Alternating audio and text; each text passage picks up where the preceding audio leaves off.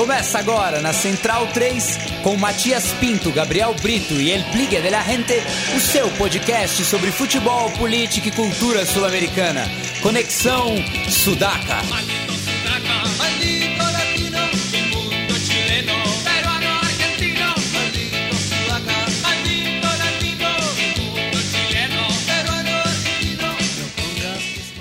Buenas ouvintes da Central 3, está começando mais uma edição do Conexão Sudaca, ocupando e resistindo na sua placa de áudio. Meu nome é Matias Pinto e, como sempre, estou ao lado dos meus companheiros de batalha. Falando comigo hoje pelo Skype, já que está fazendo plantão aí na véspera do feriadão, está ele, Leonardo Lepre Ferro, o capo da Barra Centralina. Tudo bom, Léo? Salve mate, tudo em ordem, com um direito de admissão mais ou menos, um direito de admissão não, não, não tão bem executado pelas autoridades, mas estamos aí. É, bem de bem. E, bem, temos muita coisa nesse programa, né? Semana cheia aí de Libertadores. Também tivemos um entrevistado que eu pude entrevistá-lo é, na última terça-feira. É, então, vamos passar primeiro para o nosso convidado, o Ademar Martinez, é, ex-jogador do Tanque Sisley e atualmente no Vija Teresa, ele que vai falar um pouco da situação é, profissional né, dos jogadores no Uruguai de uma maneira geral, mas analisando o caso específico do Tanque Sisley que não jogará nessa temporada. Né? Então a elite do futebol uruguaio conta com apenas 15 equipes.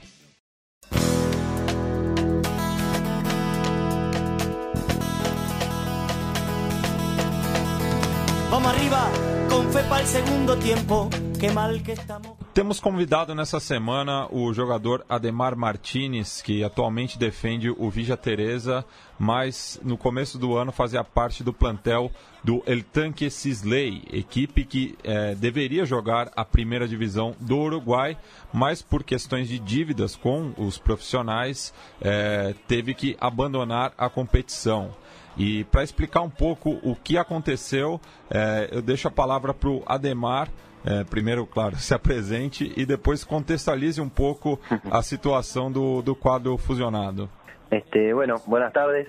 Este, bueno, soy Ademar Martínez, como ya me presentaste vos, jugador profesional de Villa Teresa y también estudiante de licenciatura en Educación Física. Este, y bueno, este, fue así, eh, a principio de año arrancamos la, pretemporada con el Tanque Cisle, equipo con el cual el año pasado también me había tocado defender y después de una temporada muy larga que, nos llevó a jugar hasta finales por, para mantener la categoría, la cual ganamos, terminamos jugando tres finales y, definiendo la, mantención de la categoría por penales, este, por haber contraído deuda, un equipo que, que usualmente este, está acostumbrado a manejarse de esa manera, eh, pagar los, los, los sueldos cada, cada seis meses y bueno, contraer deudas y, previo al inicio del campeonato, como se acostumbra acá, este, pagar, hacer el pago de esa, de esa, plata deudada. Este, y lo que aconteció este, este año fue que siempre sobre el, tienen plazo los clubes para pagar la, lo adeudado hasta el día antes a arrancar el campeonato. Este, y bueno, siempre este club pagaba en el último minuto, cuando se cerraba el, tiempo para pagar, este club siempre llegaba a pagar. Y esta vez, este, como se venía esperando hace, hace mucho tiempo que sucediera, no, no llegó a, pagar esa, esa deuda y por ende no pudo, no pudo competir este año en el, en el campeonato de primera división y todos los jugadores que, habíamos estado ahí el año pasado, que seguíamos este año y los que habían llegado para reforzar al equipo, quedamos sin, sin trabajo de, en cuestión de, de, de horas y sin, sin tiempo para, para poder eh, conseguir outro, outro equipo para, para poder disputar o campeonato. E Ademar, você acabou voltando né, para o Vija Teresa, é, que você já tinha passado é, bons momentos lá, inclusive participou da campanha do acesso. E eu queria saber dos seus outros companheiros é, se todos eles é, conseguiram equipes, né? Até porque a, a, situação do clube foi se arrastando até a, a abertura do campeonato, né? É, foi, foi na véspera da, da estreia contra o Montevideo Wanderers que tomou-se essa decisão de não é, seguir na competição. Es así mismo como lo decís vos.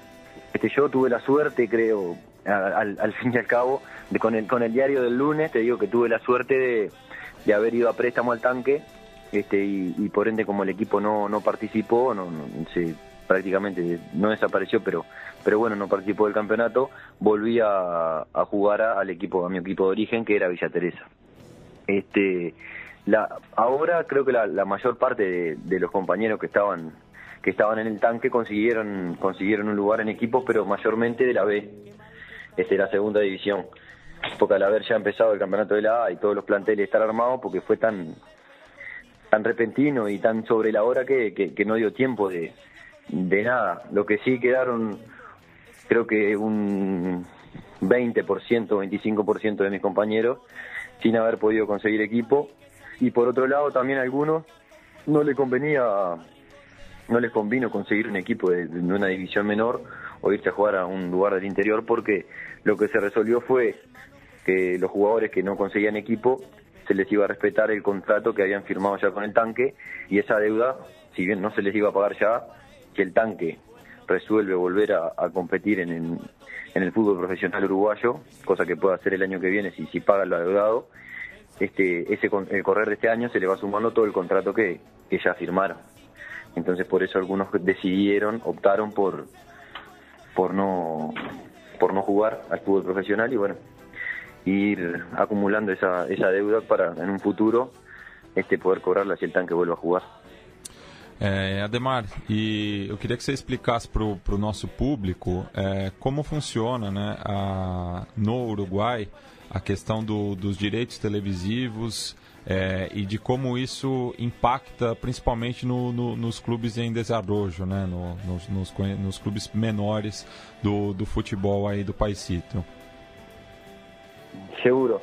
Este, la, la cuestión de los derechos televisivos que está muy, muy controvertida esa situación, más ahora que, que nos hemos enterado que el jugador de fútbol uruguayo se ha empoderado un poco de, de, de sus derechos, sus deberes y, y de la realidad de, del fútbol uruguayo, lo que en realidad se, se puede, podría llegar a generar nuestro fútbol, porque históricamente se, se ha dicho, este, la, la, empresa que la cual tiene los derechos de, de, imágenes eh, históricamente y de retransmisión de los partidos, que es que es Tenfield, este, acordó en su momento cuando cuando capaz el fútbol uruguayo no generaba lo que lo que genera ahora y no tenía la, la, clase de jugadores a nivel mundial que tiene ahora acordó una suma de dinero con, con bueno con, con la directiva de la AU este que en su momento sirvió y era una plata que, bueno que, que, venía bien para los clubes para manejarse este que en el al día de hoy creo que se, se, se mantuvo esa suma de dinero la cual bueno es, es, es este, no, no encuentro la palabra para explicártelo, pero podría ser eh, de, a causa risa porque ya se manejan otros números. Este, lo que sí es que los clubes, los clubes chicos, los clubes pequeños del Uruguay, se deben a, a la empresa Tenfield porque esta, a través de, de, del pago del, del, de la plata por el derecho de retransmisión de los partidos, es con lo que mayoritariamente los equipos del fútbol uruguayo se, se logran manejar al ser un país chico, con poca gente, con, con no, no, tan, no tanto ese caudal de gente para, para tener socios y manejarse de otra manera los clubes, dependen mucho de lo que puedan hacer con, con la plata esta por los derechos de televisión. Este, y a los dirigentes también, no manejarse capaz de la mejor manera en pos de, una mejora del club, este, se van, se endeudan cada vez más con, con la empresa porque piden adelantos de este, de este dinero. Entonces a la hora de cobrarlo ya lo tienen adeudado y se vuelve se vuelve una, una bola de nieve que es lo que ahora afecta al fútbol uruguayo y no hace que, que se pueda que pueda tomar otro otro camino que va a llevar un tiempo este limpiar estas deudas y que pueda tomar que pueda ser libre en realidad el fútbol uruguayo porque en este momento está preso de, de, de sus propias decisiones malas decisiones, diría yo, en el pasado, que bueno, que ahora se ha tomado conciencia por suerte y se está intentando tomar otro rumbo. É, e falando especificamente do Tank Sisley, mas eu queria que você é, falasse um pouco do clube e se houve algum respaldo da, dos sócios e dos torcedores em relação a, ao plantel por, por, esse momento complicado que o clube está passando. Seguro. Este, el club en sí es, es un que no, no, es un club muy viejo, este es un club fusionado, se fusionaron el Tanque y Sisley Fútbol Club, no recuerdo bien hace cuántos años, pero bueno, también es un club que, que tiene su, su hinchada, si bien no, los clubes acá es Peñarol Nacional y después todo el resto vienen después y el Tanque creo que estaría en gente en un cuarto, quinto escalón. Este es un club que lo preside hace hace unos años eh, Freddy Varela, que tiene una relación directa con con la empresa Tenfield, este y que bueno, luego hablando también del respaldo ese del hincha, del hincha genuino del tanque Chile, porque lo que pasa acá en Uruguay que muchas veces los, los, dirigentes no son no son hinchas del club y eso creo que afecta también a, que a que no busquen el desarrollo del club, el crecimiento del club, sino que bueno que se, se interesen más por por cosas personales, este por suerte sí la hinchada que ya no, habló con, con algunos jugadores, con, conmigo personalmente me llamaron para, para darnos respaldo, para decirnos que, que bueno, que ellos no son, el tanque y no es Freddy Varela, que es el, el, nombre del presidente, este y hace poco iba a haber una, una asamblea de socios que no, no sé si, si tomó lugar o, o qué, en la cual este, iban a, pedir explicaciones sobre por qué se, se, se, le adeudaba lo que se le había dado a los jugadores, por qué no se había llegado a pagar la deuda que se tenía con los jugadores este, a pedirle explicaciones al presidente, bueno, como en toda asamblea de, rendición de cuentas, creo que es lo que tiene que pasar y, bueno, este, tu, hubieron mensajes de, apoyo y de aliento y también de comunicarnos que, que en realidad los hinchas también son, son un poco rehenes de, la situación en la, en la que está el club. É, e, e, só fica uma dica cultural aí para os nossos ouvintes também: o, o Tank Sisley acaba aparecendo é, numa cena do, do filme Whisky, né, de 2004, 2005, se eu não me engano, é, já que o, o, protagonista do filme era torcedor do, do quadro fusionado. É, Ademar, é, você é, é, um jogador que começou no interior, né? É, passou já pela, pelas divisões inferiores do, do Penharol, também é, conhece a realidade do, dos clubes de primeira e segunda divisão. Eu queria que você a, apresentasse para os nossos ouvintes a realidade do, do futebolista uruguaio, né? O, o promédio, assim, a média do, do, do jogador uruguaio, é, quanto ele recebe mais ou menos e se recebe também, né? Como é, é, é o caso de vocês, se são todos os clubes que, é, se são a maioria dos clubes que atrasam o pagamento. Eu queria que você apresentasse um, um, um panorama da categoria no Uruguai. Seguro. Este, mira, la, la, realidad del fútbol uruguayo es que el jugador, el jugador común, el jugador promedio, debe, el sueldo mínimo de, un jugador de, de, la, de la primera división uruguaya son 37 mil pesos. Este, que no, no sé en, reales más o menos cuál, cuál, cuál será la relación. É, geralmente quarto um zero, geralmente quarto um zero dá, dá mais ou menos o, o que é em reais. Seguro. Este, bueno, más o menos habría que calcular. Y, y un equipo de la segunda división tiene el, sueldo mínimo son, son 17 mil pesos. Este, por lo general, los equipos acá del Uruguay deben haber en primera división 8, equipos 9, capaz 10 de los 16 que son que, que, no, que no presentan deuda de más de uno o dos meses. Este, el resto siempre por, por los jugadores que tienen capaz un poco más de sueldo o menos están están adeudados. Este y en la segunda división pasa lo mismo. Este capaz que serán cuatro, cinco los clubes que, que pueden estar estar sin sin deuda. Este, y el jugador, el jugador en Uruguay, el jugador promedio, por ejemplo, te digo, te, te, digo más o menos lo, que me pasa a mí. Yo soy un estudiante que, que busque, me, me apasiona el fútbol y también es, es, es, un medio de vida para mí, pero sé que, que es un medio de vida, que, se, me termina a los 35 años y, no, y capaz que esa diferencia económica que vemos en la, tele esos jugadores europeos de primer nivel no, se va a llegar. Este puede ser que en algún momento tengas la suerte de, irte al exterior, que es creo lo que busca la mayoría de los jugadores de la segunda división o jugadores de primera división que están ahí en el promedio, buscan dar un saltito, un paso al, exterior para poder hacer una, algo de, dinero que les, que les ayude a comenzar algún proyecto. Es difícil en el fútbol uruguayo ser un jugador, ser un, deportista profesional, porque los medios que en los cuales tienen los, clubes y el, y el pago en el cual es, algo necesario para vos mantenerte tus necesidades básicas, este, cubrirte un, un gimnasio, tener una buena alimentación, este, se dificulta mucho, hay que meterle muchísima cabeza y mucha pasión, que creo que eso es lo que lo que enaltece al, al, al futbolista uruguayo, esa pasión por, por lo que hace, esas ganas de, ese sueño que creo que en definitiva es por lo que todos comenzamos a, jugar al fútbol.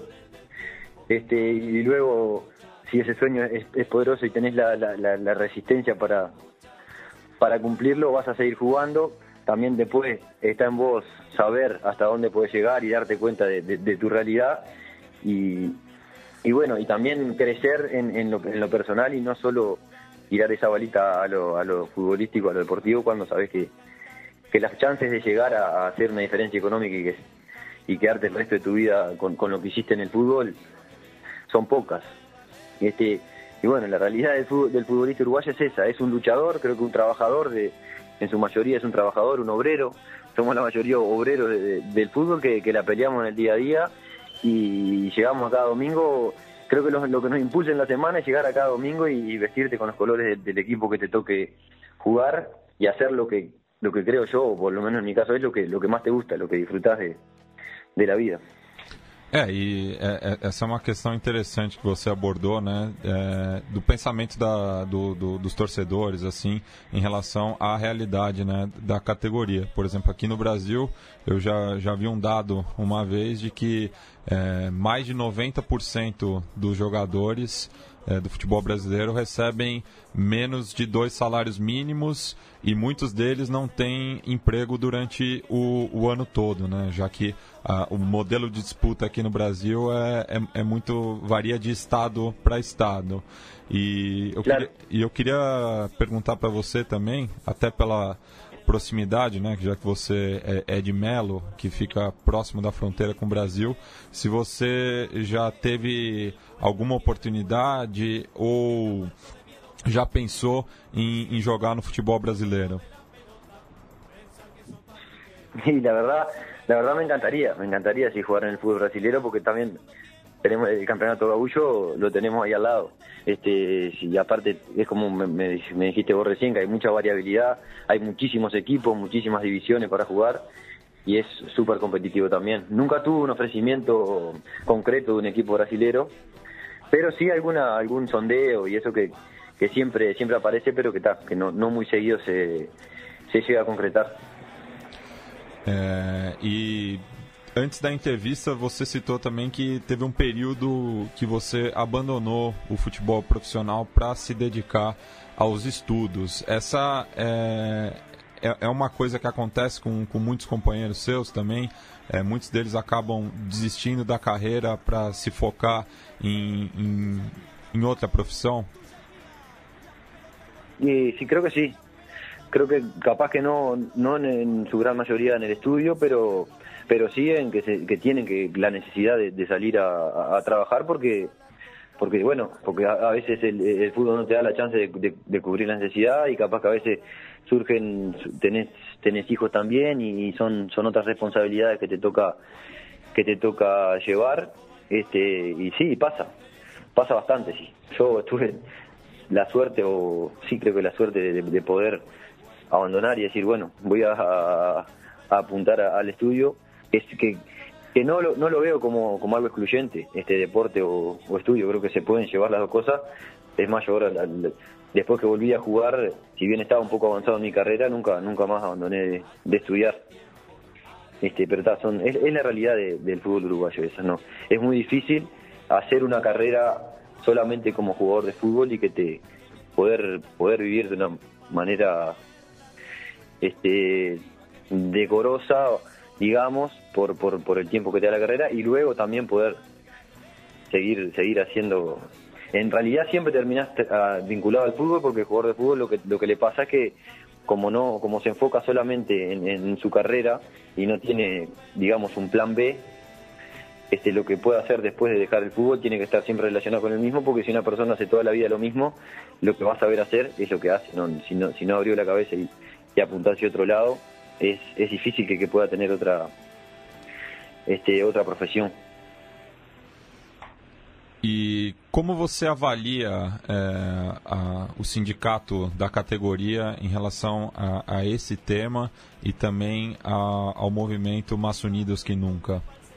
Nosotros tuvimos este, con el sindicato de, de, jugadores, con la Mutual, el año pasado, a partir de un, de un comunicado que creo que deben estar al tanto, un comunicado que salió de la selección de, lo, de la selección uruguaya, de los jugadores de la selección uruguaya, donde explicaba este, los jugadores a, partir de, una investigación que, que, mandaron a hacer sobre, sobre lo que en realidad se genera el fútbol uruguayo por derechos de imagen y por derechos de retransmisión de los partidos, lo que podría llegar a generar, este, sacaron un comunicado este, abriéndonos los ojos a los jugadores del medio local y a la gente en general de que toda la vida nos habían pintado de que el fútbol uruguayo era un fútbol pobre, en el cual era, era muy difícil que los equipos subsistieran, que era muy difícil que, que se, pagara al día, por, por decirlo de alguna manera.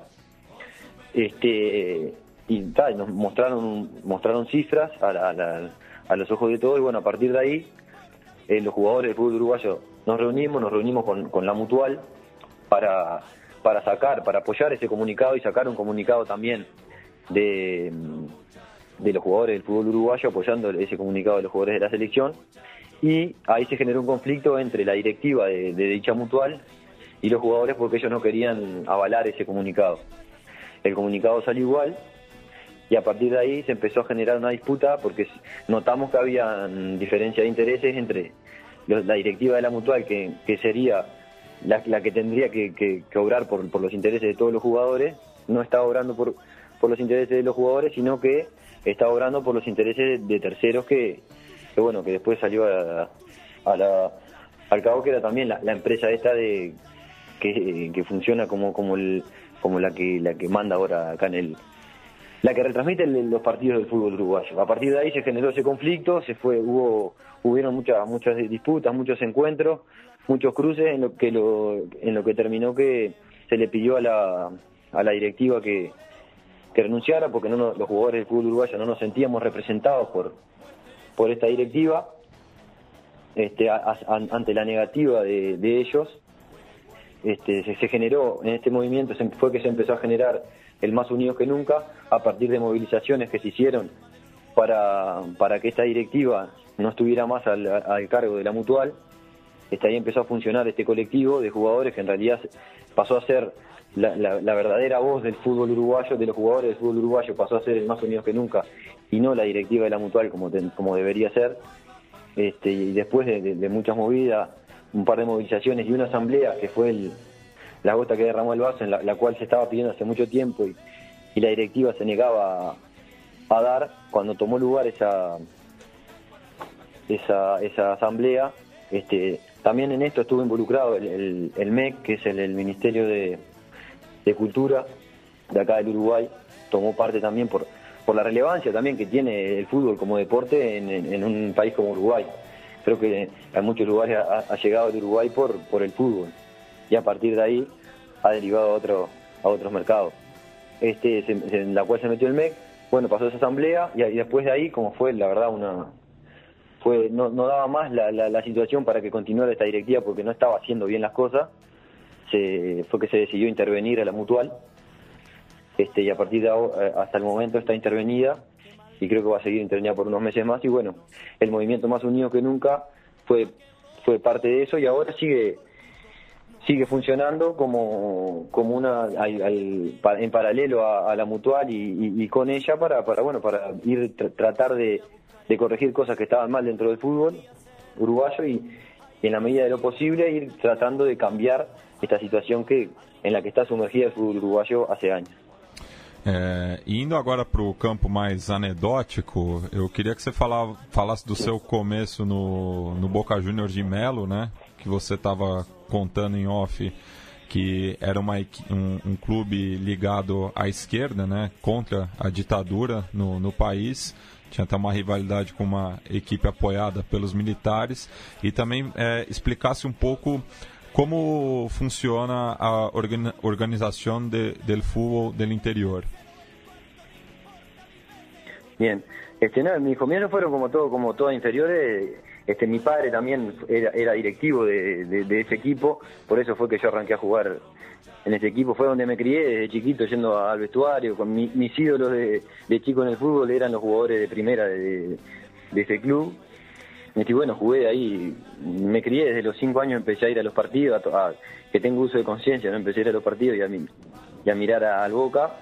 Este, después con, con 12 empecé a jugar en, las inferiores del club y jugué hasta los 18 años ahí. Este, jugué también a, los 16, debuté en primera, ahí en, en, Boca. bueno, la verdad que enseñanza sobre, sobre fútbol y sobre mi vida, creo que la, mayor, la mayor parte de ella la, las aprendí ahí. Este, luego después, la, la OFI es creo que eh, una sesión que mueve el, todo el resto del, Uruguay, a no ser Montevideo, que es, eh, que es donde está AUF. Este, liga, no, no sé cuántas ligas tiene, pero es una, una, organización impresionante que ahora está a partir de una reglamentación de FIFA se, se va a tener que formar parte también de la AUF porque está FIFA está queriendo abarcar todo lo, todo lo que lo que lo que es fútbol. Este, tiene, tiene sus campeonatos eh, regionales, tiene campeonatos de selecciones, que son los, departamentos, juegan su campeonato con los, con los equipos locales, luego ahí se, se citan los, mejores jugadores a las selecciones y en verano se disputa el, campeonato nacional, sería, campeonato nacional de selecciones. Este también durante el año y luego que termine ese campeonato nacional de selecciones se disputan campeonato nacional de clubes los clubes campeones, los mejores clubes del año, disputan ese campeonato. Sería como una Copa Libertadores, pero del interior. Este, y el nivel es, es, buenísimo en, lo deportivo y también en lo, en lo social en lo, que mueve cada, cada, equipo. Es, es impresionante la, la, fuerza que tiene, que tiene la organización de fútbol del interior. Y Ademar, eu ouvi uma outra entrevista tua que você explicava a relação do seu avô con Fidel Castro. Explica pra gente eso ahí. Sí, este, mi abuelo, Ademar, también se llamaba Ademar Martínez, tenía un, saladero en Melo este, y era el encargado de, comerciar el, charque con, con Cuba. Entonces de ahí surge su, la relación con, con Fidel Castro, el que le vendía la, la, carne, el, charque, a Cuba. Este, hay, hay inclusive en, en la casa allá en Melo hay alguna alguna foto y alguna bandera que, que fue mandada por, por Fidel para, para mi abuelo. Yo no tuve la, la suerte de conocerlo porque murió bastante joven. Este, pero por lo que me contaron era una persona muy audaz y muy, muy capaz también. E para finalizar esse papo, eu queria que você deixasse um recado para os garotos que é, pensam em, em, seguir na carreira é, de jogador de futebol, tanto como un profesional da área, mas también como profesor de educación física. Bien, mi mensaje es que no, que nunca dejen de, hacer lo que lo que les gusta y lo que les apasiona. Que si algo en realidad les apasiona, lo hagan más allá de, la de lo que tengan que, que pasar y, nunca deje, nunca tampoco dejen de estudiar porque el estudio es lo que te hace crecer la cabeza nunca dejar de estudiar, de, crecer, de, abrir la cabeza hacia, hacia donde te, te lleve y hacia los lugares de, interés. No perder la curiosidad, tampoco cuando algo te, genera curiosidad, te genera también esas ganas de, conocer y de, abrir el, el, bocho, que es lo, creo que yo, que es lo más importante y te, y ayuda también a, desarrollarte en, en, lo deportivo, porque el, no es el ser humano no es un cuerpo y una cabeza, sino es eh, la, integración de las dos cosas. Somos, somos muchas, muchas cosas. Muchos factores influyen sobre nosotros y nosotros también influimos sobre, influimos sobre muchas cosas. Entonces, creo que lo más importante es ser, no, no limitarse nunca y, y bueno, y darle para adelante con, con lo que queremos, con lo que nos apasiona, que es con lo que nos va a ir bien. Bem, Ademar, agradeço aí pelo tempo, pela generosidade em falar com a gente. Desejo toda a sorte ao Vija Teresa eh, na segunda divisão uruguaia. Ocupa no momento a terceira colocação no campeonato, dois pontos atrás dos líderes Juventude Las Piedras e o Plaza Colônia. O Negro Pereira está jogando ainda? Jugó. El Boya Pereira en el, cuando ascendimos, en el 2015.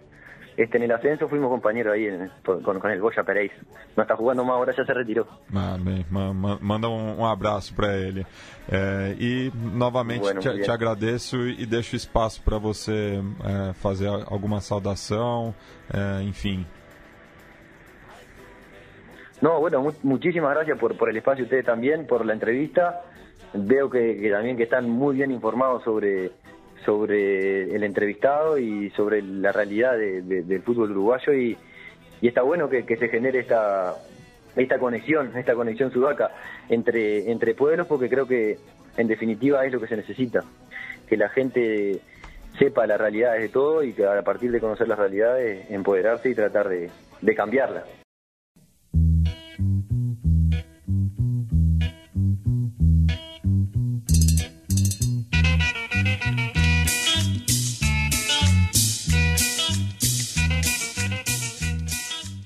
Bem, vamos falar de Libertadores, né? Que, como sempre, teve rodada cheia, começando na terça-feira, com a visita do Milionários ao Deportivo Lara.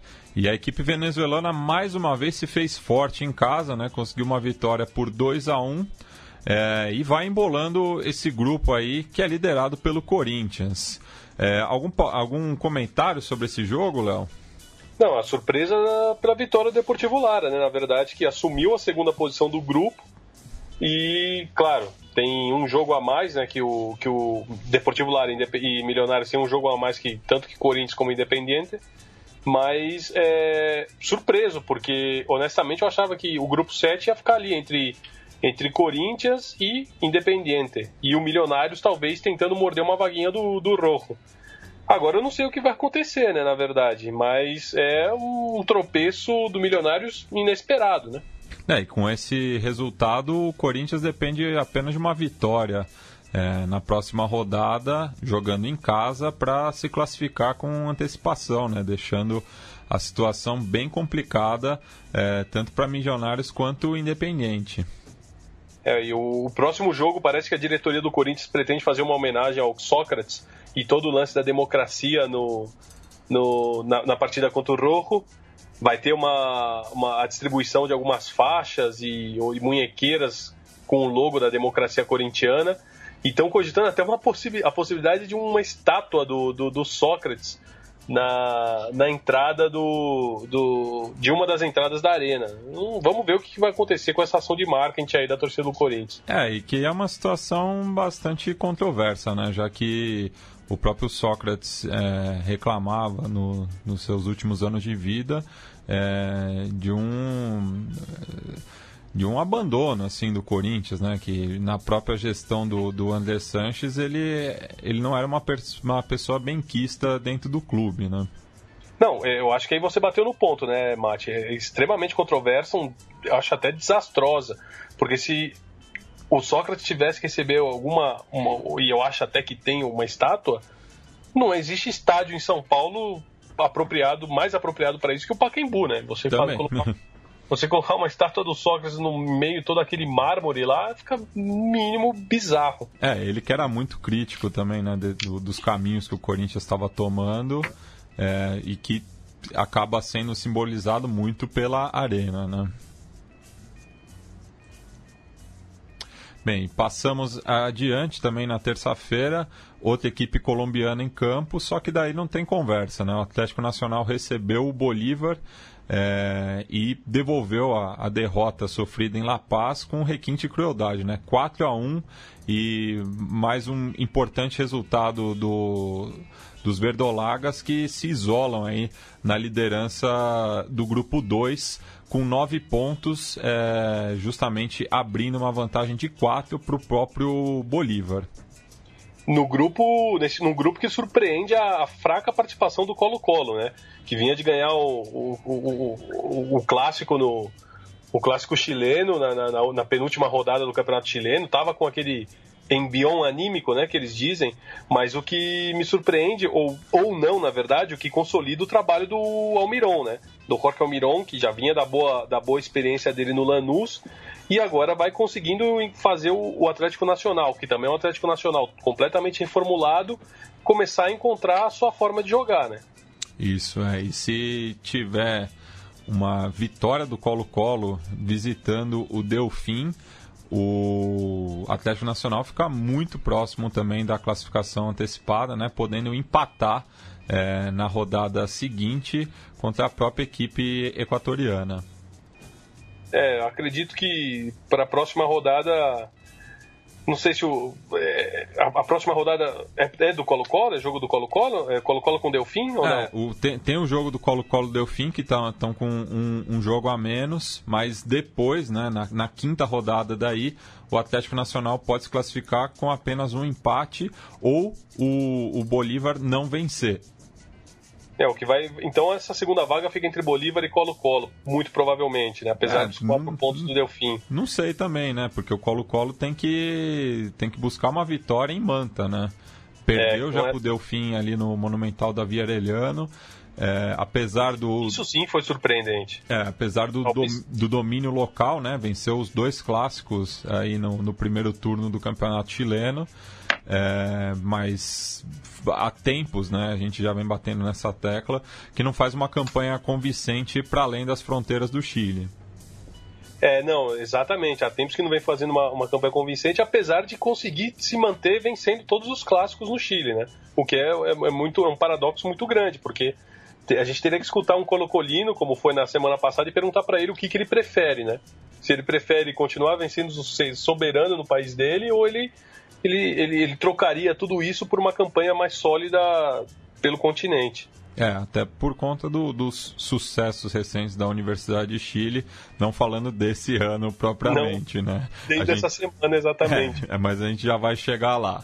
É, e fechando essa rodada de terça-feira, teve a boa vitória do Santos é, por 2 a 0 na Vila Belmiro, é, espantando né, a, a, a má fase é, principalmente o Gabigol, né, que se reencontrou com as redes, e o Santos, que depois também do tropeço lá em Cusco, é, emendou três vitórias consecutivas, é, duas delas contra o, o Pincha, né, é, e daí é um duelo particular também do é, Jair Ventura, técnico do, do Peixe, que ano passado também é, dividiu o grupo com o Estudiantes de La Plata, na ocasião comandando o Botafogo, mas saiu invicto né, do, dos confrontos com a equipe platense.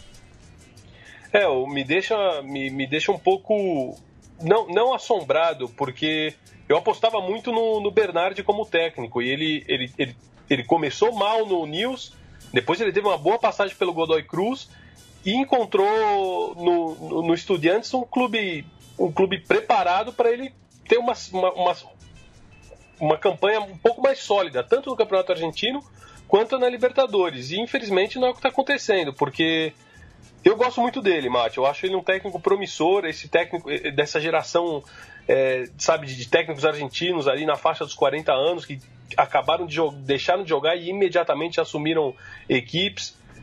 E eu não sei o que vai ser da, o que pode ser da campanha dele depois, né? Porque se ele não conseguir nada muito muito muito eloquente com, com estudiantes, eu não sei, eu não sei qual seria o próximo time para o Bernardi. É, e, apenas fazendo uma correção, o Jair Ventura acabou perdendo, né, na para o Estudiantes na edição passada, só que o Botafogo já estava classificado, então era uma questão ali de poupar os jogadores pendurados, enfim. Mas quando estava valendo, o Jair passou por cima é, do Leão, né? Leão de La Plata.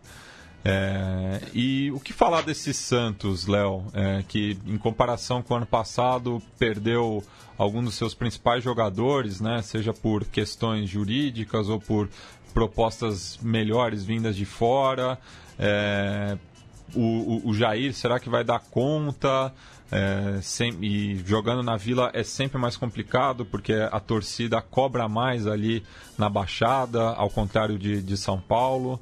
É... Ah, eu, eu, eu gosto muito. Eu acho que o Santos teve um. um se, se, teve um, uma contratação acertada nessa temporada, mais até do que conseguir trazer de volta o Gabigol, que realmente, para atual momento do Santos, era, era, uma, era, um, era um bom nome. Eu acho que o Santos acertou na escolha do comandante. Eu acho que o Jair Ventura realmente era o, é o técnico para esse Santos, porque ele é, um, ele é um treinador que sabe lidar bem com elencos promissores, para não dizer medianos. Foi assim com o Botafogo, que ele conseguiu encontrar bons nomes, ele conseguiu fazer jogadores de, de, de, de desempenho nem de desempenho médio, ele conseguiu fazer esses jogadores eles, eles renderem mais, inclusive gerando bom, bons números para os cofres do Botafogo, e eu acho que é o que ele vai conseguir com esse Santos, apesar de, de ser um time que, que, que ainda tem algumas debilidades, sobretudo na linha principalmente na linha de na, na, última linha, na primeira linha de defesa, né, com, nos, nas, na, com os quatro jogadores de defesa, eu acho que é um, é um treinador que ele consegue dar uma solidez e ele está mostrando isso principalmente na Libertadores. Não é um, não é um, o grupo do Santos não é um grupo tão difícil assim, mas é um grupo que tem Nacional e Estudiantes também, né? Então você está lidando ali com com, com, com um time que foi quatro vezes campeão, o outro que foi três vezes campeão da Libertadores, e com todo o peso que tem essas duas camisas, apesar da, daquilo que a gente estava falando que acontece muito com Colo-Colo, e é o que os times uruguaios têm sofrido, que é, é essa pouca expressão continental, o Santos está ali, soberano na, na, primeira colocação, tranquilo, nove pontos, vai conseguir se classificar, eu acho que ainda em primeiro. Então eu acho que eu vejo com muito bons olhos. Eu acho que o Santos pode ser uma surpresa agradável para essa nessa Libertadores. É, e agora na próxima rodada visita o Nacional no, no Gran Parque Central, né? Enquanto que o Estudiantes vai ter que subir a montanha é, para jogar no estádio Inca Garcilasco de la Vega contra o Real. É, e é, é, um grupo, um dos poucos ainda, né? Que é, todos têm, têm chances, não tem nenhum classificado é, do, dos que já jogaram a, a, as quatro rodadas, né? Mas assim, não tem nenhuma equipe que está muito para trás, ao contrário de, de outros grupos, né? Todos ainda têm chance. O Santos, claro, está com uma gordura aí, é, pode até perder, né? Na sua visita a Montevideo, porque decide em casa com o, o Real Garcilasco, que em teoria é o time mais fraco da chave. É, e o, o, o Santos perdeu lá, né? Perdeu na, na estreia, é. Isso, ele perdeu lá. O que eh, não é um resultado que acho que ninguém acredita que o Santos possa sofrer um revés é, jogando em casa contra o Garcilaso, mas o Colo-Colo perdeu pro Delfim, né? Sim. A su surpresa sempre acontece, né? Acontece. Não, não dá para contar com o ovo antes da galinha chocar. Pois é, não dá para contar com a galinha tem que cantar, né? É. Já passando para quarta-feira, o Atlético Tucumã é outra equipe que vem se recuperando aí durante a competição, né? Perdeu os dois primeiros jogos, é, a estreia em casa o Libertar e depois a sua visita ao Penharol, mas recuperou né, a, a confiança agora vencendo The Strongest na, nessas rodadas espelhadas, né? Primeiro na visita em La Paz e agora jogando no ali no Monumental José Fierro, é, na capital da província de Tucumã. É, seis pontos que, que, que, o, que o Tucumã conseguiu diante do Strongest que recoloca o, o Tucumã na, na briga, né? Até mesmo porque perdeu o seu principal, o seu principal nome da, da temporada passada, que era o Zanfedri, né? Que foi hoje está no Central, mas é, é um Tucumã que justamente por causa desses seis pontos, ele, ele entra de novo na briga.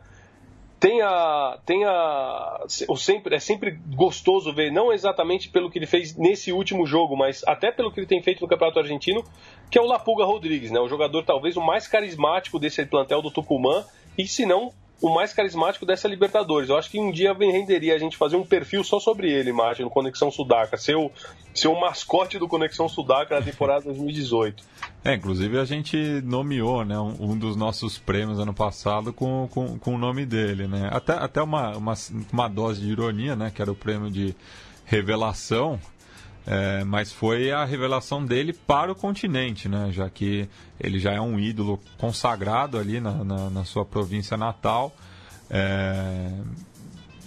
Teve só uma passagem fora né, do, do, do decano. é, jogou quase toda a sua carreira lá, inclusive já fez mais de 100 gols, é, mas é um jogador muito identificado com o clube e que apresentou seu cartão de visita no passado com aquela campanha épica do Atlético Tucumã, principalmente na Libertadores. É, ele, ele é aquele jogador que você, que, que, que, sei lá, a gente, você consegue encontrar ele na quadra do lado quando você vai jogar um society com os amigos, sabe? Você fala assim, puta, aquele ali não é o Pulga Rodrigues, porque é todo, é o biotipo, é o jeito, a forma como. E é um craque de bola, assim, é um camisa 10, camisa 10 mesmo. É, não sei se ele teria espaço em outro lugar que não Tucumã, até mesmo por toda essa, essa identificação que ele tem com o clube que você já citou. Mas é, é muito carisma, né? Muito carisma vestindo a camisa 10 do Tucumã. Isso. É, outro resultado surpreendente né, foi a vitória do Monagas contra o Defensor. É, lembrando né, que na, na, na rodada anterior é, o placar não se refletiu né, no que foi o jogo. O Defensor ganhou por 3 a 1 mas o jogo foi muito equilibrado e dessa vez o fator local pesou né, para a equipe venezuelana que venceu o quadro violeta ali no Monumental de Maturim. Pois é, realmente, uma surpresa entre aspas, né? Não, não, não, não se deixe enganar, porque o que foi o jogo no, no Luiz Franzini antes já tinha dado indícios de que o, o defensor não ia ter uma parada muito fácil lá na Venezuela, né? Isso, e passando também pela boa vitória do, do Nacional, é, por 4 a 0 é, diante do Real Garcilhaço. Tinha arrancado o empate também na, na rodada passada, é, jogando ali na, na, altitude da antiga capital do, do Império Inca, é, mas no, na janura ali de Montevidéu não teve dificuldade para vencer a equipe peruana é, e construiu a vitória principalmente nos 10 minutos finais, é, coroando uma boa semana, né, já que conseguiu o empate no Super Clássico, o que deixa né, a conquista do Apertura nas suas mãos. Né? O, o, ao contrário do Penharol, o Nacional depende de si próprio para vencer aí o primeiro turno do Campeonato Uruguaio. É, o, Uruguai, o Nacional está bem, realmente está bem próximo do título uruguaio. E como você disse, esse 4 a 0 é, irrefutável, diria eu até, sobre o Real, o Real Garcilaso, ele foi essa partida em específico ela foi eleita pela Comebol como a partida da semana entre, entre as, as que aconteceram na Libertadores, né? Eu não sei se eles viram ao certo o que aconteceu lá no Mineirão, mas eles, eles disseram que esse foi, esse foi o grande jogo e realmente eu acho que foi uma, uma, uma apresentação total autoridade do, do, do, do Nacional, que coloca o Nacional como tira um pouquinho, apaga um pouquinho as campanhas ruins que vinha tendo na Libertadores, não tão ruins, mas medianas. E eu gosto muito do, do Viudes, do Tabaré Viudes, Mate. Ele não teve o espaço que ele merecia no River Plate, mas também passou por, por, algumas, por algumas contusões. E é sempre, é sempre engraçado ver o Bergessio, né? Ainda jogando e fazendo gol. Sim, ele que está tá muito bem é, no Campeonato Uruguaio, né? Na Libertadores salvo engano, não tinha balançado as redes ainda, mas no muito da, da campanha do, do bolso é, no torneio local é graças aos gols do, do, do Berrécio que é, chegou muito bem no, no elenco comandado é, pelo Cacique Medina. Cacique Medina. É. E fechando a quarta-feira, porque a gente vai tratar do, da vitória do Palmeiras diante do Boca, do Boca Juniors no final desse bloco, né? Porque ele já vai chamar o, o outros três blocos é, na sequência, então é, o torcedor palmeirense segura um pouco aí a, a, a emoção. É, mas falar do empate do Flamengo ali contra o Santa Fé, que gerou muita polêmica justamente pela última jogada, né, Léo? Pois é, né? Todo mundo reclamando que o árbitro não, não poderia encerrar o jogo naquele momento. Mas vamos lá, né? O Flamengo teve, teve 180 minutos para ganhar do Santa Fé. 90 minutos no Rio de Janeiro, mais 90 minutos em Bogotá e não conseguiu. Então não é por causa de uma jogada que vale todo esse drama, né, gente? Vamos lá, calma. Vamos olhar um pouquinho e ver os próprios problemas. O Flamengo, o Flamengo ele tá numa crise, é, numa crise de identidade muito grande quem, o Seconello, como sempre, escreveu um texto primoroso analisando esse, esse atual momento do Flamengo. E, ele, e tem um momento que ele diz mais ou menos é que falta, falta vontade de se indignar desse Flamengo. Não se indignar com a, contra a arbitragem, mas se indignar com, com, de saber que jogar uma Libertadores você não pode se limitar a esse tipo de atuação. Você tem que brigar por todo lance realmente, você tem que entender que cada, cada disputa de bola vale muito numa, numa, numa Libertadores. E, o, e esse elenco do Flamengo talvez seja um dos elencos mais cinzas que o Flamengo já teve, né? Ou de alguns anos para cá, pelo menos. É um, é um elenco muito apagado, né? É, o Flamengo sempre cresce, assim, vamos dizer, na, na bagunça. É, mas esse, esse é um elenco que não tem ninguém que, que chame a responsa, né? O, o, Diego até tenta, mas nunca foi o, o, papel dele durante a carreira, né? Ele nunca foi o protagonista é, nesse sentido. O Everton Ribeiro também, que é a maior contratação da história do clube, ainda não disse a que veio. O, Everton acabou optando pelo São Paulo, que no caso trocou uma dor de cabeça é, por outra. É, mas é, não tem ninguém que, que, que chame a responsabilidade nesse elenco do Flamengo, que também tem um técnico é, inexperiente né, para lidar com toda essa pressão que está permeando o clube carioca, né, que já voltou para o Rio de Janeiro sob fortes protestos da torcida, que também pera lá, né? O time empatou é, na visita à Colômbia, o Santa Fé está invicto. É, e é um grupo bastante equilibrado, né? É, é, é que eu acho que assim, o Santa Fé ele tem quatro empates, né? Nos, é. nos, nos, quatro jogos que disputou, ele tem quatro empates. O Flamengo precisa, vai receber o Emelec e sai para encarar o River Plate, né? Não, não, não, não são, não são, acho que a, o Emelec no Rio não é um jogo difícil, mas o problema é o River Plate lá, né? E a, é, o... ter que decidir com, contra o River no Monumental vai ter que, tem, tem que fazer um bom jogo contra o River no Monumental. De repente até um empate. Eu não sei se o Flamengo consegue. Eu acho que o Flamengo tem, tem condições de passar de passar de fase sim, é. porque o grupo, o grupo está equilibrado, está embolado. Agora, não sei se o Flamengo tem condições de passar em primeiro. Acho que isso já é uma coisa. Primeiro procure-se, preocupe-se em passar de fase. Depois vamos ver em que, em, que, em que posição do grupo o rubro-negro consegue avançar. É, e pesa muito, né? Que, e, e daí o, o, o elenco atual é, não tem tanta responsabilidade sobre isso, mas já são três eliminações consecutivas na fase de grupos, né? É, desde 2010 que o, que o Flamengo não passa para as oitavas de final. E é, algumas vexatórias, assim. Sim. Uma própria do ano passado. É, e, e, o grupo do ano passado era bem mais complicado do, do, do que esse do presente, assim, porque tinha é, a Universidade Católica, bicampeã chilena, tinha o Atlético Paranaense também, né? É, muito forte. E a, o Wilson Lourenço também, né? Então, o, esse grupo, você tem um Santa Fé que perdeu muitas da, da, das suas figuras, né? É um time em construção, inclusive trocou de treinador recentemente. O Emelec, que não, não tem mais brilho nenhum, né? Desde a da saída é, do Gustavo Quinteiros. E o River, é, que é muito consistente por conta do, do Muneco Galhardo, né?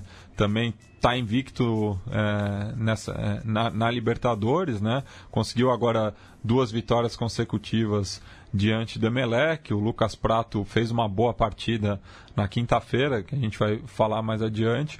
Mas o. o... Talvez a, a, segunda boa partida dele em toda essa, essa trajetória do River, mas a gente vai falar dele mais adiante mesmo. É. E, e daí a, a situação, né? O Flamengo ganhando do Emelec no Rio e independente do, do resultado que acontecer em Bogotá, é, pode chegar é, muito bem na última rodada, né? Ganhando, ganhando do River Plate já, já tem uma, uma gordura aí, porque é, se acontecer do, do Santa Fé empatar, por exemplo, o Flamengo já está classificado. Claro, claro. Agora, é, tem, vai ter que fazer um bom jogo lá, né? E o, e o é. Flamengo, não sei se, se tem estofo para aguentar uma, o River Plate lá no Monumental. O River Plate, talvez o River Plate mais copeiro desde os anos 90, né? Impressionante como, como o Galhardo conseguiu, conseguiu encorpar esse time e, que tá durando, porque não é dessa temporada. Já tem, desde, desde que ele assumiu, porque ele construiu um, um, um time que é muito mais preparado para jogar partidas de Copas do que para jogar dentro do, do, próprio Campeonato Argentino. É, tanto é que tem. É, parece que é uma inversão de papel com o Boca Juniors, né? O Boca é, é, líder absoluto né, do, da Superliga, né? Já são é, quase dois anos né, de, de, de liderança. É, mas tá, tá muito mal na Libertadores, enquanto que o River, por outro lado, é, não se encontra no, no campeonato local, mas está fazendo uma campanha de, de manual é, nessa, nessa Libertadores, né? É, não, e, e, é um River que, por exemplo, que vai bem nas Copas, tanto nas Copas internacionais como nas Copas nacionais, nas Copas locais, né? Foi campeão da Copa Argentina, ganhou a, a Super Copa Argentina contra o próprio contra o rival da vida inteira então é um, é um clube, é um time hoje muito mais com, com, com parece que com uma mentalidade muito mais decisiva do que com, com disposição para encarar campeonatos longos. Né? É, e, e talvez o, o, próprio título aí é, na decisão contra o, o arquirrival tenha sido o ponto de inflexão nessa, nesse ano, né? Porque o, o, o, o River estava sendo bastante cobrado também né, pela, pela torcida é, mas é, a vitória lá no, no Super Clássico é, garantiu aí uma sobrevida né, para o Gajardo e para os seus comandados. É, eu acho que é isso. Vamos ver se tomara que ele fique, né, Mate? Porque ele já está tendo a proposta para, se eu não me engano, é o Mônaco, né? É, que, que, que, ele é, é, muito bem quisto lá no Principado, né? Claro, foi um, jogou, brilhou lá. Tomara que ele fique. É. E, e falar do Prato, né? Que realmente foi a, talvez a, a melhor atuação dele com a, com a, com a banda Roja. É, foi muito bem no, no lance do primeiro gol. E, mas, na, na, minha opinião, ele foi mais protagonista ainda no segundo gol, né? Porque ele rouba a bola ali na intermediária com um daqueles carrinhos clássicos dele, né? é, mostra toda a vontade que, que ele põe dentro de campo e assiste muito bem o Pete Martinez. É, o Prato, é, a, a, o que eu, na verdade, o que eu acho o Prato, o Prato é aquele jogador que ele se destacou no, no Brasil justamente por ser, por todo, por ser, por essa, por ser voluntarioso, por ter essa dedicação, essa vontade de, de, de não se entregar em nenhum lance. Ele vai realmente, ele vai todos, ele não desiste. É característica dele porque ele sabe que ele não pode competir com nenhum centroavante no quesito habilidade, porque ele não é um jogador habilidoso. É, eu não acho que isso consiga fazer dele, dentro do futebol argentino, um, um diferencial, porque ele ali ele é só mais um. Eu não sei se ele consegue, e aí a gente vai lembrar do lance do Ávila no jogo contra o Palmeiras agora, mas eu não sei se ele consegue se distanciar do Ábila nisso. Eu acho que são dois jogadores muito parecidos. E de repente o Prato ele tem um pouco mais de imprensa do que o Ábila. Mas eu não acho que o, que o, que o futuro do Prato no, no futebol argentino, dentro do River Plate, precisamente, que agora que ele está vestindo uma grande camisa, nada contra é, o, o Vélez e nem contra o passado dele, mas no Boca, mas que no Boca ele era muito garoto ainda. Agora que ele está vestindo uma grande camisa, que ele é o 9 de um grande time, eu não sei se ele vai conseguir ter a projeção que ele teve aqui no Brasil, o reconhecimento que ele teve aqui, porque aqui ele conquistou a torcida por outros quesitos, por outros atributos que dentro do futebol argentino ele não consegue se destacar. É, e pro paladar do, do Inter milionário, ele não é aquele jogador que salta os olhos, né? É diferente do Pete Martinez, que é um. Que é um, que é um eu, eu não sei até quando o River consegue segurá-lo, porque é um, eu, eu, honestamente, eu acho um tremendo, tremendo jogador. Não sei se um craque, mas um jogador com muito potencial. É, correto. E queria falar também do, do Franco Armani, né, né Léo? Que ao contrário do Prato, é, veio para a Argentina justamente para ser lembrado, né? E, e, já tem botado várias dúvidas aí na careca do Sampaoli. Então, pois é, parece que o Franco Armani é o nome da vez agora na, na, na Argentina, não só dele, mas também do jogador que a gente, do, do 9 do Haas, que a gente vai falar mais, mais adiante, mas o Franco Armani é o nome da vez para o Mundial, né? É o nome que todo jornalista e torcedor argentino pede para fazer parte dessa seleção, porque o Romero não inspira muita confiança, é, o Sampaoli esteve aí experimentando com outros, com outros goleiros, e vamos ver, de repente eu acho que pode ser ele dentro na, nas atuações que ele tem tido, não só na, na, dentro da Libertadores, mas também no Campeonato Argentino, eu acho que ele está cavando a vaguinha dele para a Copa do Mundo. Não me surpreenderia se o Armani fizesse parte da, da, da dos, dos 23 nomes que o São Paulo vai anunciar para a Copa do Mundo. É, e ele que estava com uma invencibilidade né, de quase 600 minutos na, na meta River Platense é, e acabou tomando um gol nos acréscimos já, né? No, no contra-ataque dos elétricos, o Preciado acabou descontando, mas a vitória foi, foi garantida. É, um bonito gol, um bonito gol do Emelec, ele não tinha muito o que fazer, um chute muito a queima, bem, a queima-roupa, um tremendo sapataço, mas eu, eu colocaria ele como um, um, não, não é uma das gratas surpresas, porque a gente já tem acompanhado todo o desempenho dele no Atlético Nacional já há bons anos, né? Já era o goleiro do Atlético Nacional desde o tempo do Osório, daquelas boas campanhas do Nacional com, com o Osório. É um, é, eu acho que é um goleiro que tem tudo para ser o titular da seleção argentina.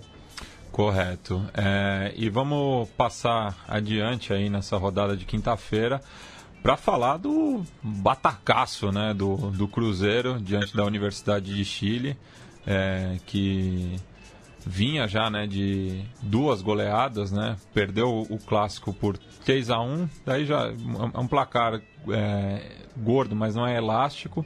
Depois teve a maior derrota em décadas né, pelo campeonato local, perdeu de 6 a 1 na sua é, visita. Jogou jogou com uma equipe alternativa no 6 a 1 mas nem assim, né? Nem é. assim. Explica, mas não justifica. Né? É, explica, mas é. Eu tava jogando contra a União Lacaleira, sabe? É uma equipe de, de, de meio de tabela. É, enfim, e daí eu abro aqui na, na, é, na matéria do suplemento El Deportivo de la Terceira, é, que é um, dos principais jornais ali do Chile.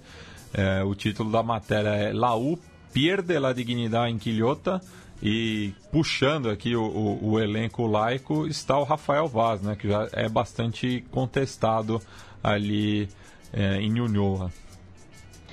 Então, é, o, o, problema, o problema da Laú, na, ao meu modo de ver, foi ele começou, ou ela perde o rumo depois da derrota no clássico. Com tudo que aconteceu, com todos os problemas, com, com, com todo o problema com o Bocejur, a briga com o Orion, é, a Laú ela meio que ela perde o rumo e aí ela entrou num, num, numa, numa. começou a rolar numa, numa ladeira que a gente não sabe se já acabou, né? Se, se já teve fim. Ou se essa descida tá. É, é a gente tá na metade, no começo, a gente não sabe exatamente que posição que a Laú tá. O que é um problema, porque a Laú ela ainda tem totais chances de classificação na Libertadores.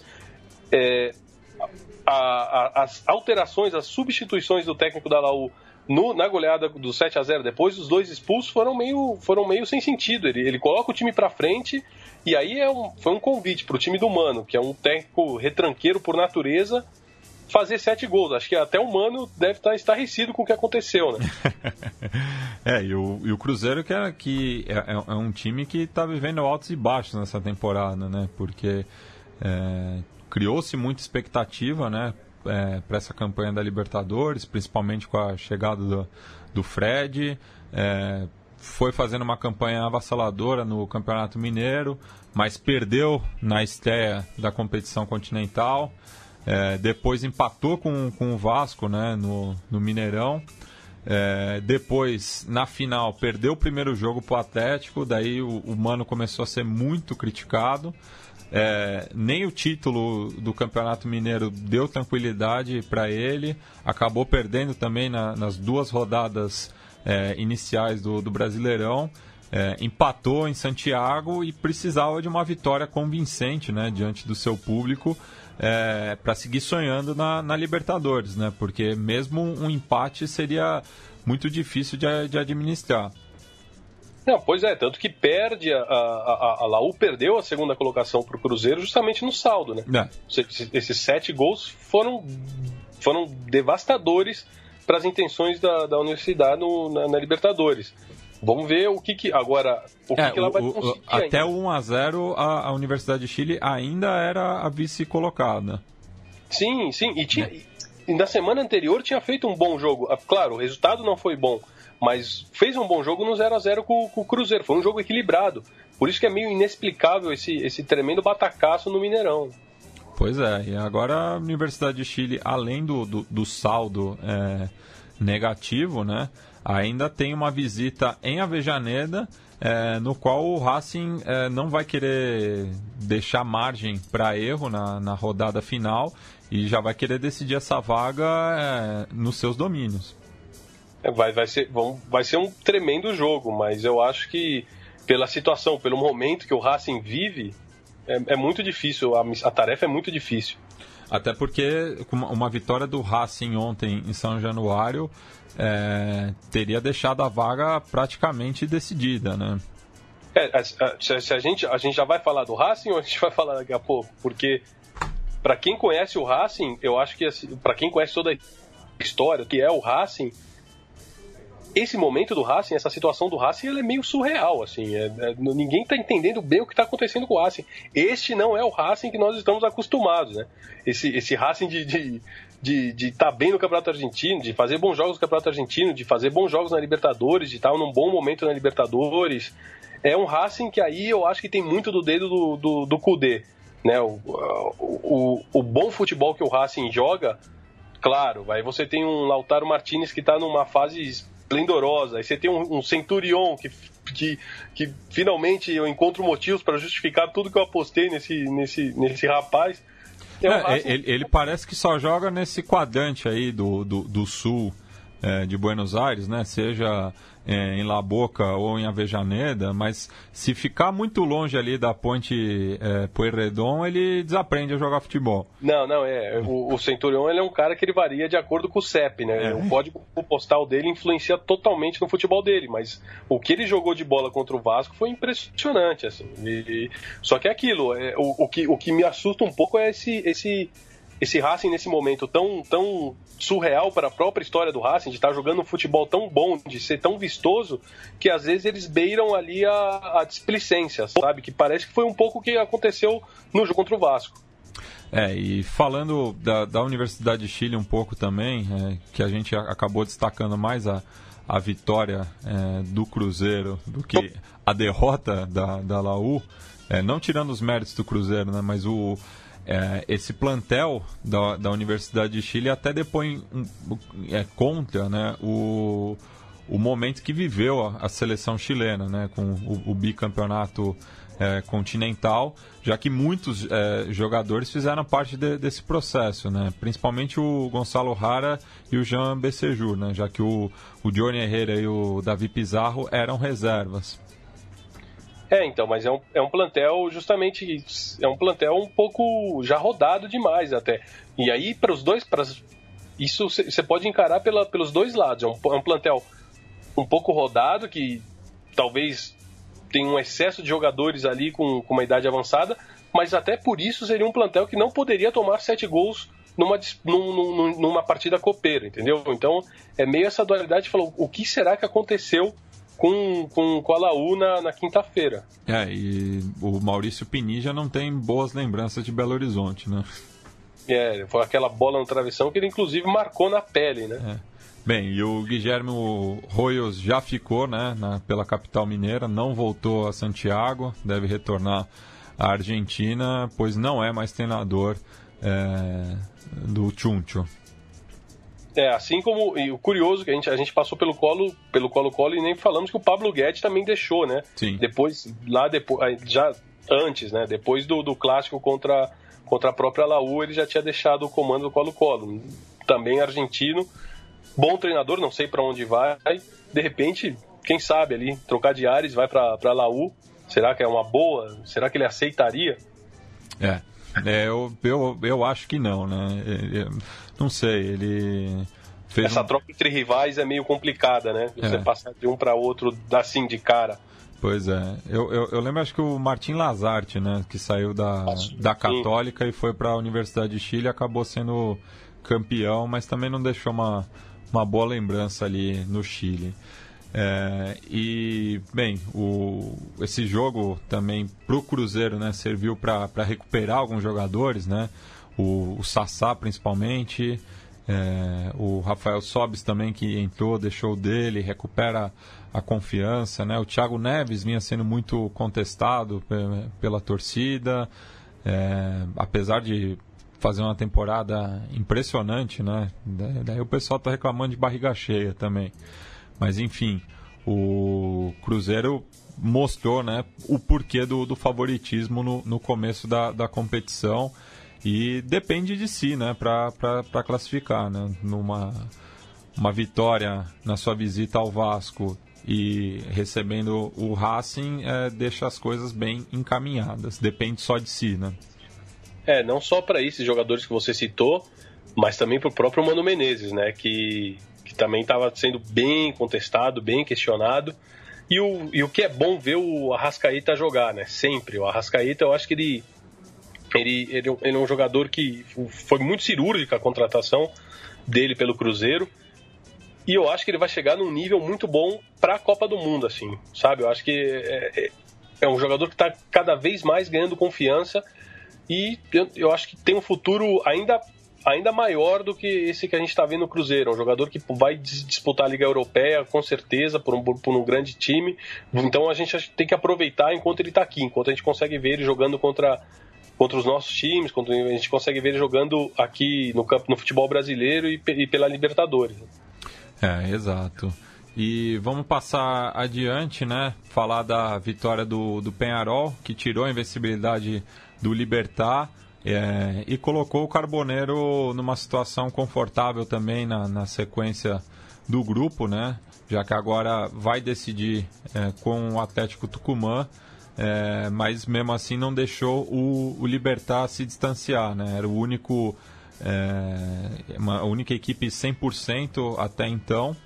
É, assustou né, no, no começo ali, o, o goleiro é, Kevin Dawson assustou a, a, torcida presente no campeão del siglo, mas o, o, Penharol conseguiu chegar a, ao, ao seu gol é, através de uma cobrança do interminável Ceboja Rodrigues de pênalti e depois o Palácios, né, que foi o, o artilheiro da temporada uruguaia no ano passado, né, jogando pelo Wanderers, ele que estava de empréstimo justamente pelo o, o Penharol liberou ele.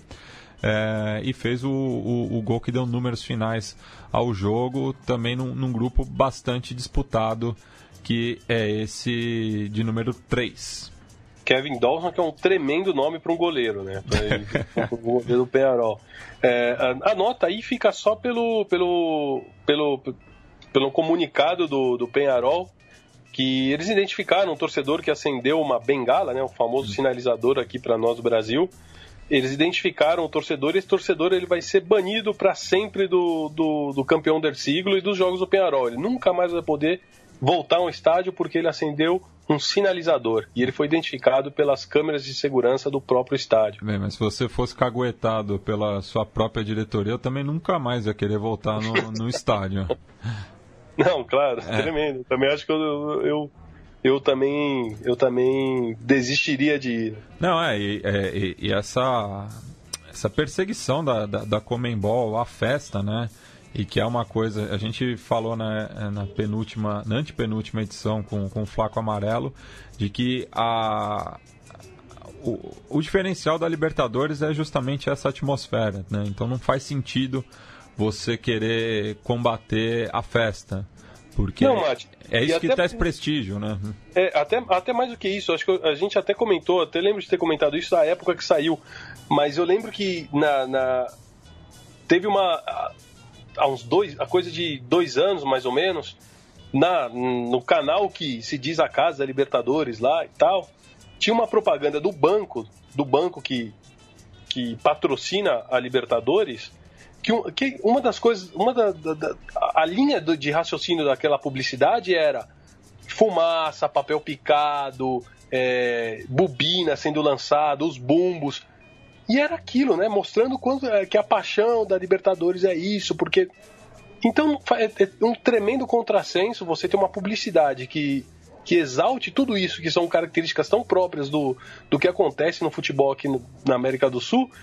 E aí a Comebol parece querer esconder isso, parece querer dizer que isso é feio, porque aí fora não se utiliza, aí fora não se faz. Azar de quem tá aí fora e não faz, porque quando eles vêm para cá, o que eles querem ver é isso, que é tão nosso.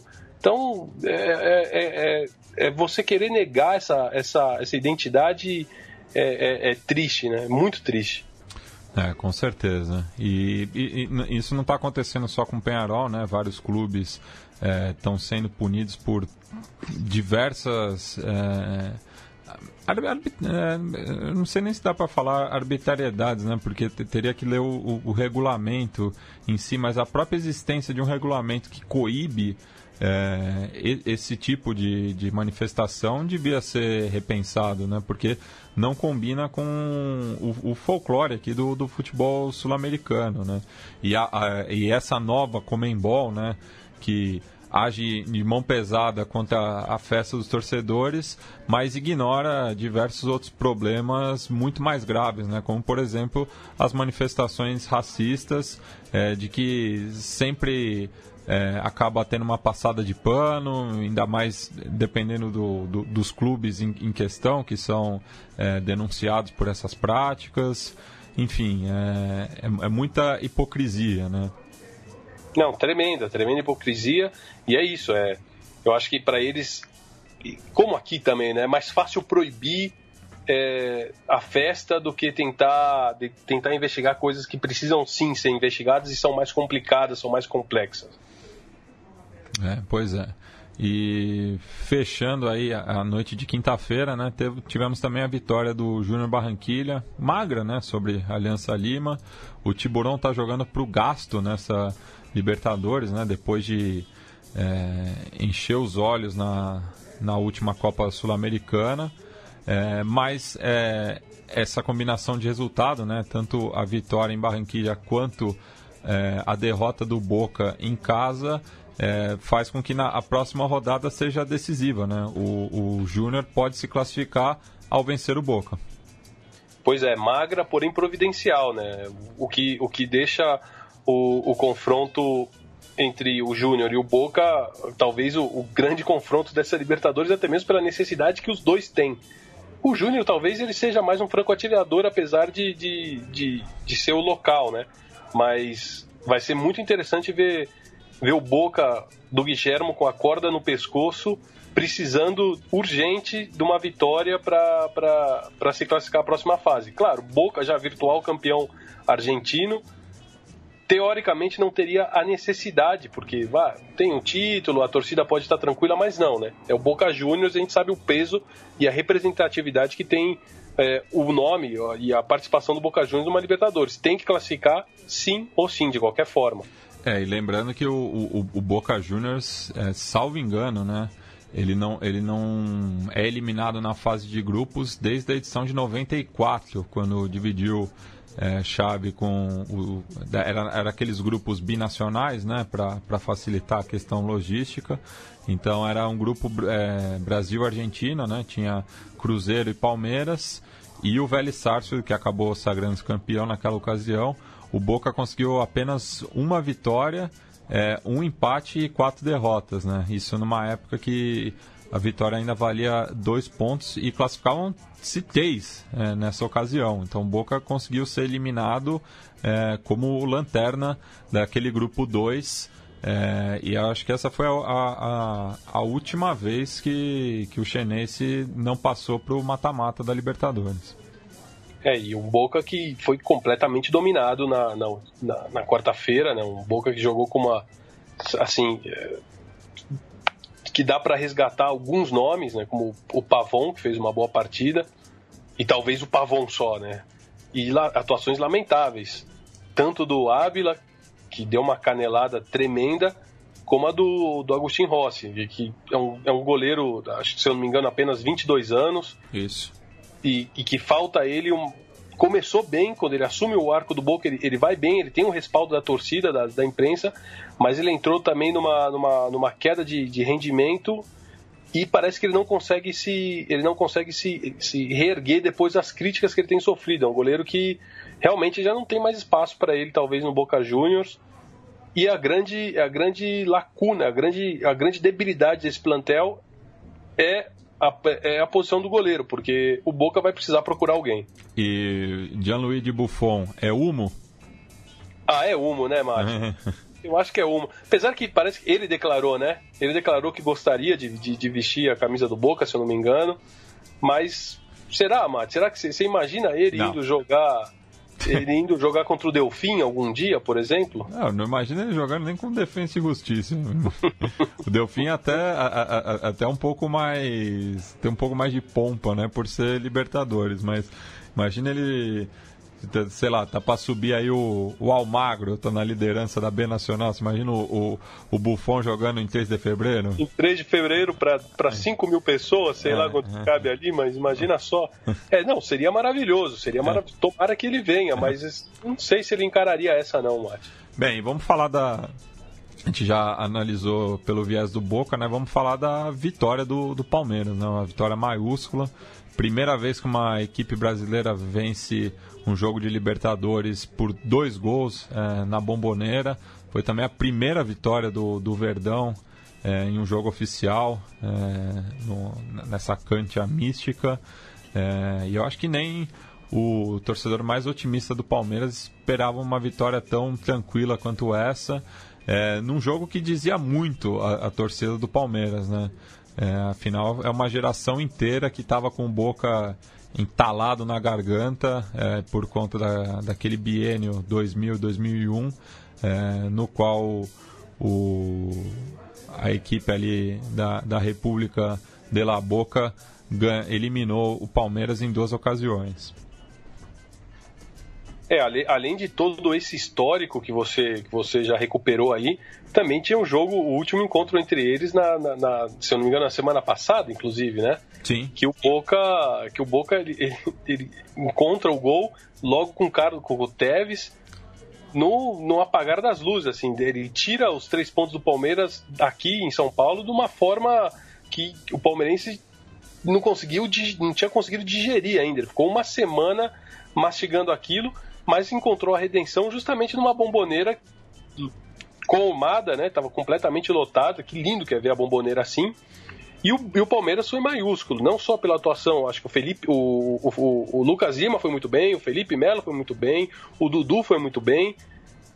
Eu só não consigo entender ainda, Mate, e aí eu, eu para mim é, é, é, eu vou manter o discurso que eu tive, se eu não me engano, na última vez que eu participei, eu não consigo entender o Borja ainda. Para mim, o Borja é aquele não. jogador que teve seis meses, sabe? Sim. teve aqueles seis meses dele no Atlético Nacional e que conseguiu emplacar um puta no contrato porque ele não é jogador. O Borja, o Borja para mim, ele não é melhor que o Ábila, por exemplo. Sim, e, e, e o próprio Ábila também que é, podia ter, ter, deixado esse gosto amargo para a torcida do Palmeiras logo na, após o gol do Keno, né? Porque ele perde uma chance inacreditável ali. É, e... Justamente, foi, foi, aquela canelada que eu, que eu mencionei que, que, que ele, ele, ele, ele não, não justifica. Um, um, camisa 9 não pode perder aquela chance.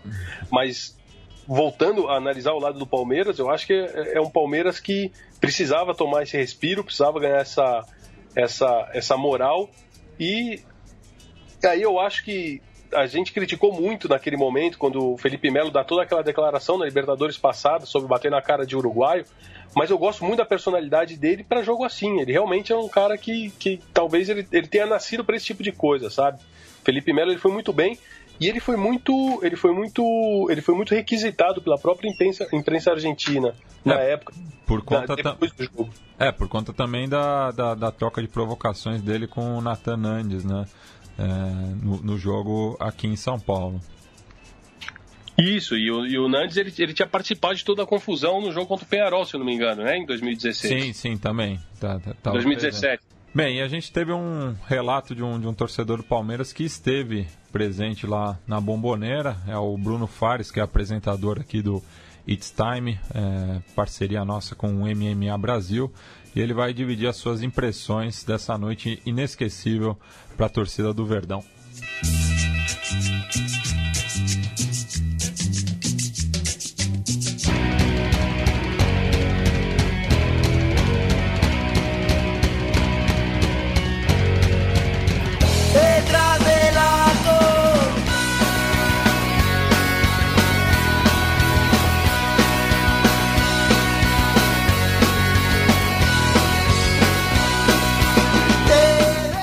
Matias, boa noite para você, para toda a mesa do Conexão Sudaca.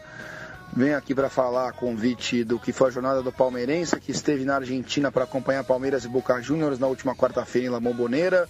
Uma partida com uma, com uma grande uh, expectativa do torcedor palmeirense, que 17 anos depois volta a enfrentar o Boca, depois das duas eliminações sem perder, mas nos pênaltis com quatro empates em 2000 e 2001. Então, desde o sorteio desse jogo lá em dezembro, o Palmeirense já se animou muito e se programou para ir para esse jogo. Então, passagens de avião puderam ser compradas com antecedência, parceladas e muita gente já se programou para ir para Buenos Aires na data do jogo, uh, mesmo sem a garantia do ingresso. Então eu, por exemplo, já tinha comprado desde a passagem desde janeiro, fui no, exatamente no dia do jogo e para voltar na madrugada já após do jogo para São Paulo. Eu consegui ingresso aqui em São Paulo, mas a vinda foi muito tumultuada e só 2 mil ingressos, porque o Boca liberou só 2 mil ingressos, porque foi o que o Boca recebeu aqui em São Paulo. O problema é que a Bomboneira cabe mais gente no Allianz Parque, mais de 10 mil pessoas a mais. Mas é assim que funciona. 2 mil ingressos é a cota mínima da Comembol. Inclusive o Boca retribuiu o preço do ingresso aqui também, 60 dólares, que são 1.350 pesos, 225 reais, um preço salgado para acompanhar um jogo na arquibancada. Bem, não adianta falar sobre isso. Vamos falar sobre o dia mesmo. A cidade de Buenos Aires muito cheia, com muitos palmeirenses. Os comentários eram esse do pessoal de taxista, lojistas e restaurantes tudo mais, que estavam impressionados com a quantidade de palmeirenses. Com certeza estavam muito mais palmeirenses uh, do que os que cabiam no estádio. Então, muita gente sem ingresso, que não conseguiu ingresso, mas já tinha passagem, acabou indo para Buenos Aires, desde a segunda-feira na cidade. Uh, a diretoria do Palmeiras fez um serviço interessante para o torcedor, que foi marcar um ponto de encontro em Puerto Madeiro, que acaba é, cerca de, com trânsito, uma meia hora da bomboneira, para todos os, os, ônibus de sócios e de torcedores ditos comuns, né, que são os, os organizados da caravana, saírem juntos e com escolta policial, e assim saíram, e esses ônibus, inclusive, apesar da escolta policial, sofreram algumas pedradas, esses são relatos de alguns amigos. A torcida organizada veio de caravana, com sete ônibus, chegou meio em cima da hora, mas chegou a tempo do jogo, e o problema foi que perto da bomboneira, eu fui de Uber com os amigos, a gente achou que era mais fácil. Tivemos que descer perca, é, perto do, do portão do, do, visitante, só que o nosso Uber não conseguiu chegar até onde descem os palmeirenses. Então a gente teve que andar umas três quadras no meio de La Boca, no meio da do Boca pelo menos a gente sabe que a torcida visitante entra pelo lado ali da La Bombonera que dá para Caminito, que não é o lado onde fica ah, os integrantes principais da Barra Brava, então é um lado mais tranquilo, então a gente caminhou. Lógico que a passos rápidos e bem atentos, mas não aconteceu nada de caminhar no meio da torcida do Boca pelas estreitas ruas de La Boca. Chegando no estádio, uh, as tradicionais barreiras policiais, que para quem frequenta estádios argentinos, seja em Libertadores, seja na primeira divisão, são muito frequentes, então uma barreira só para ver se você tem um ingresso, em seguida uma barreira de revista e depois vai ter a catraca e aí tem outra catraca interna. No caso ontem teve a, a barreira para vestir ingresso, uma revista policial muito rigorosa, não podia esquerda, não podia cabo do celular e carregador. Eu tinha, por exemplo, tive que voltar e ou jogar fora ou enfiar no tênis, que foi a minha opção para não jogar fora o meu cabo do celular que custa caro. É, depois uma, uma catraca e depois da catraca eu achei, bom, entrei, tá tranquilo. Não, depois da catraca tinha mais uma revista e outra catraca. E cerca de 8 da noite eu já estava uh, entrando na bomboneira, subindo uns 6 km de escada para a bancada visitante. E acontece que a torcida organizada chegou mais em cima da hora como previsto e acabou optando uh, por tentar entrar com as bandeiras, instrumentos, só que estávamos sabendo de prévia que eles iam tentar barrar os instrumentos e bandeiras, porque em São Paulo a torcida do Palmeiras e do Boca, a torcida do Boca não pôde entrar com bandeiras e por instrumentos por culpa da PM, né? Então que culpa tem o Palmeiras, mas enfim. Foram passando das barreiras com instrumentos com as bandeiras. Quando parecia tudo tranquilo, passaram em quatro barreiras. Eh, me disseram que na última barreira para subir no estádio, a polícia barrou os instrumentos da torcida do Palmeiras, com a alegação de que o seguinte: ninguém vai poder ter instrumento nessa data, tá? Então nem o Palmeiras, nem o Boca, nenhuma torcida vai ter instrumento. Uma baita uma cascata, né? A La Doce, nesse momento, já tocava a pleno pulmão ali suas trompetas e trombones, bumbos e tudo mais, fazia um grande barulho. Inclusive, se o Matias pode me corrigir, se não me engano, a La Doce, ela deixa os instrumentos e, e suas bandeiras e tudo mais dentro da, da bomboneira, então não precisa entrar com nada realmente, né? É, Em todo caso, a torcida conseguiu entrar com a bandeira, pelo menos, foi um certo avanço.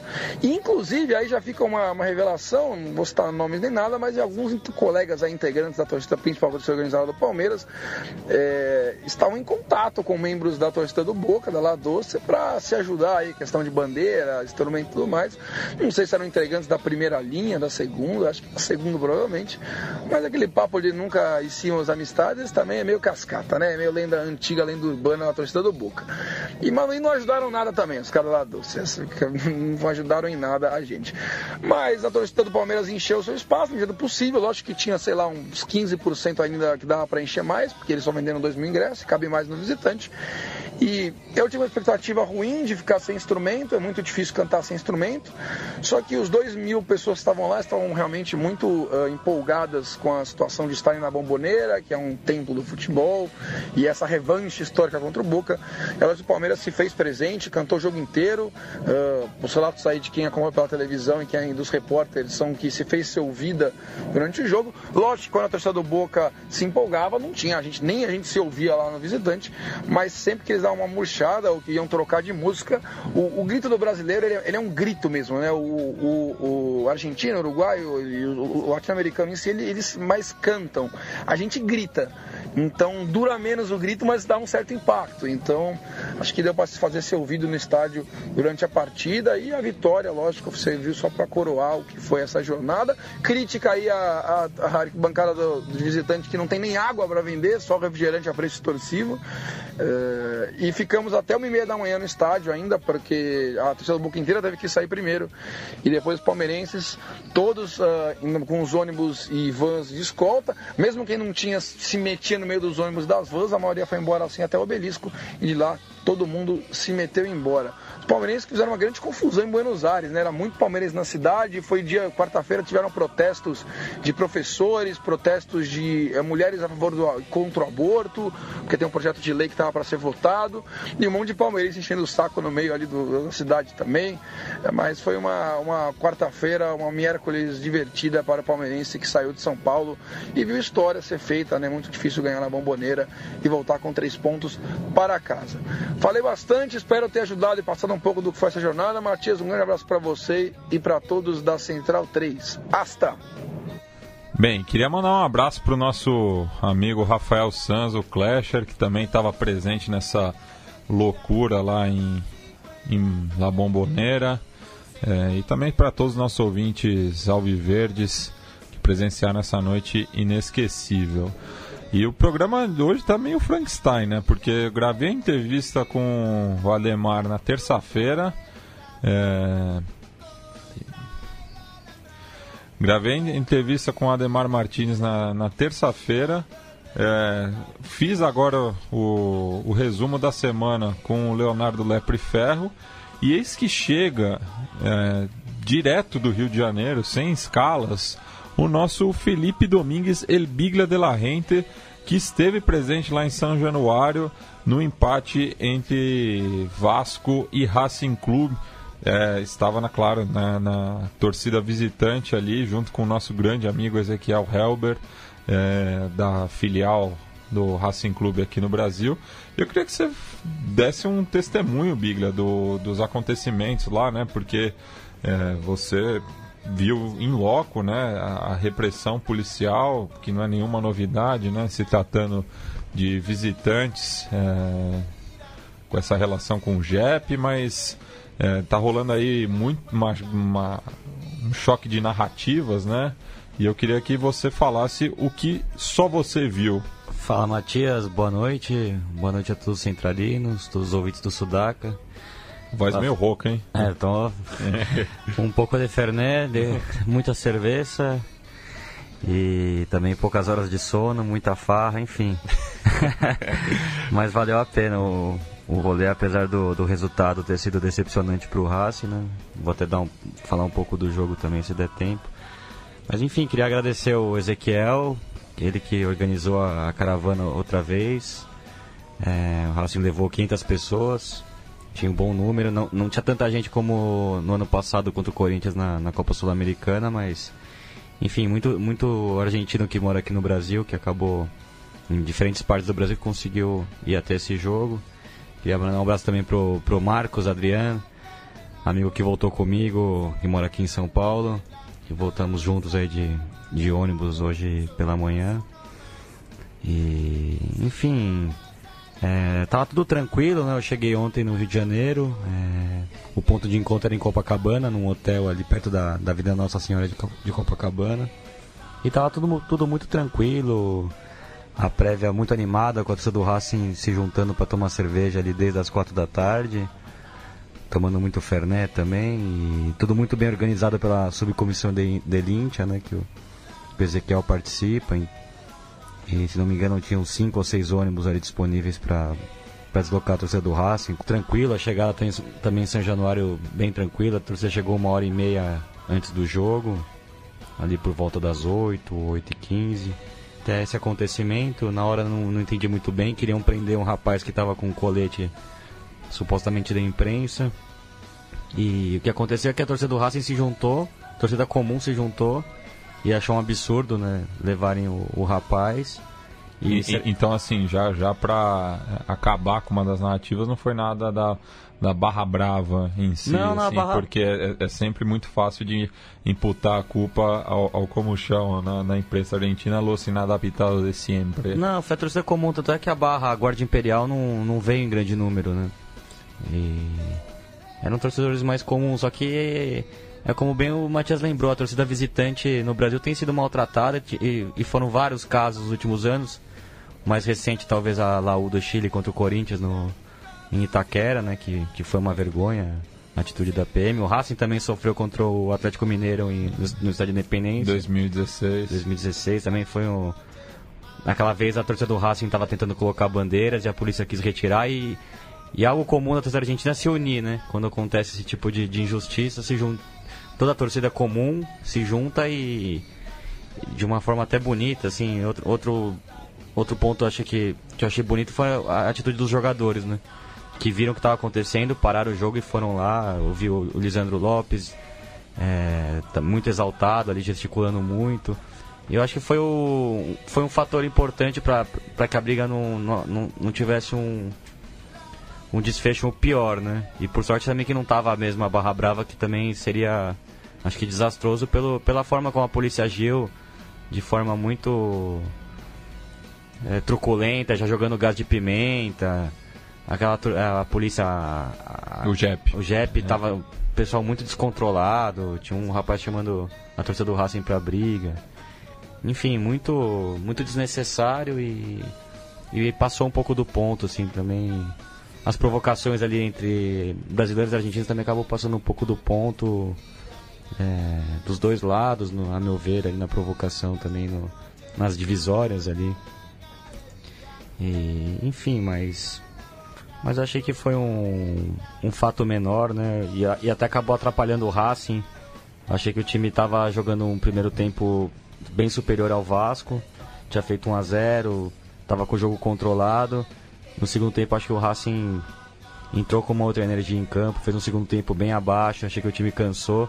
E mesmo com um a mais, não conseguiu é, ter a mesma superioridade do primeiro tempo. Até teve alguns contra-ataques para matar o jogo. O principal, principal lance foi aquele do Lautaro, mano a mano que ele perdeu. E o Lisandro Lopes também teve dois contra-ataques que ele não conseguiu dar velocidade também, porque já não, não tem mais idade para isso. Mas enfim, o Racing acho que foi o momento certo, talvez, para um, um tropeço. É, ainda está muito bem, tá como líder do grupo, tem oito pontos. É, é, só, só um desastre tira essa vaga, né? É, vencendo a Laú quinta-feira em Avejaneda, jogo que é às 7h15. Vencendo a Laú já se classifica e com grandes possibilidades de classificar em primeiro, que é muito importante também, né?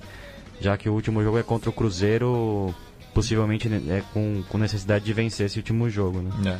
Mas, mas o Racing mostrou, mostrou qualidade nesse jogo, gostei de ver o Racing ao vivo. É um time com uma boa dinâmica, o meu campo bom com o Nery Domingues, o Nery Cardoso e o, e o Pulpo Gonçalves. Foi a grande polêmica, né? O torcedor do Racing queria que o Sarate saísse jogando, ele que foi o grande jogador da, da partida em Avejaneda contra o Vasco. Ele acabou até entrando no final do jogo, dá uma outra dinâmica, jogador muito rápido, né? muita velocidade.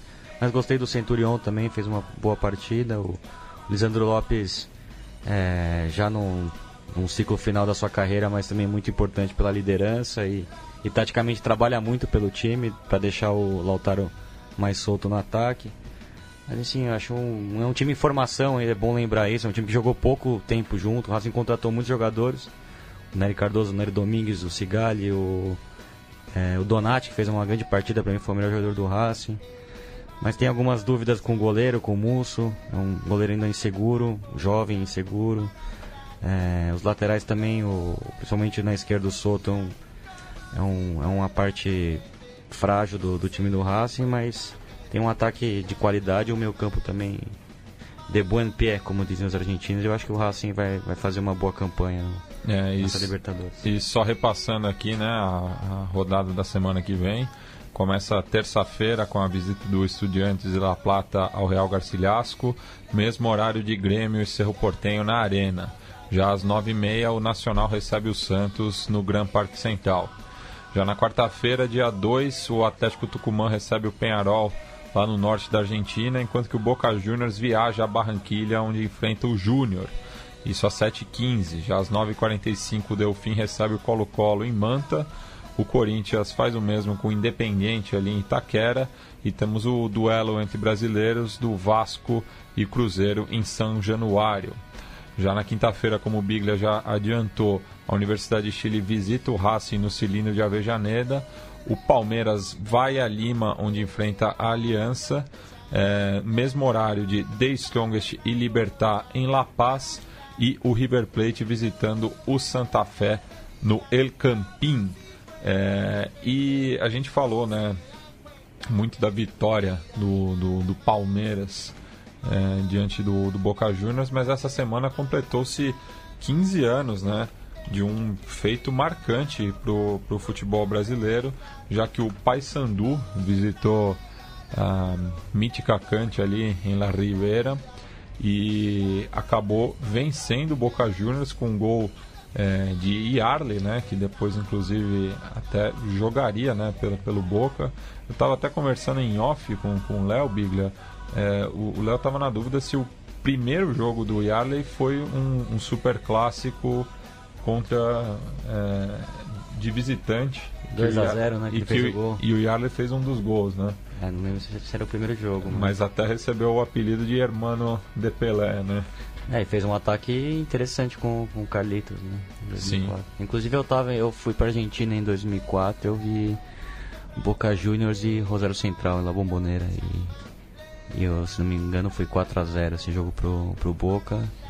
E o ataque era Yarley e, e Carlitos Teves e o Esqueloto entrou também no, no segundo tempo.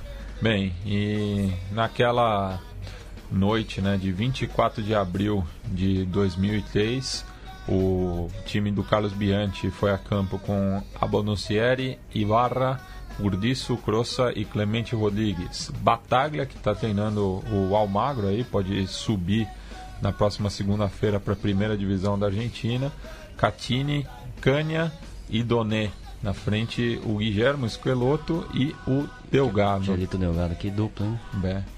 Já o Paysandu, é, treinado pelo Dario Pereira, foi a campo com Ronaldo, Rodrigo, Jorginho, Tinho e Luiz Fernando. Sando, que era o, o goiano, né? É, Lecheva, Wanderson e Arley. Na frente, Velber e Robson, mais popular, Robigol. o Robigol. O Velber foi pro São Paulo. Né? O Velber jogou no São Paulo depois e foram expulsos nesse jogo o Clemente Rodrigues, o Robigol e o Wanderson, né? Mas foi uma bela jornada do Papão da Curuzu e a gente vai ouvir o gol de Pedito e Arley.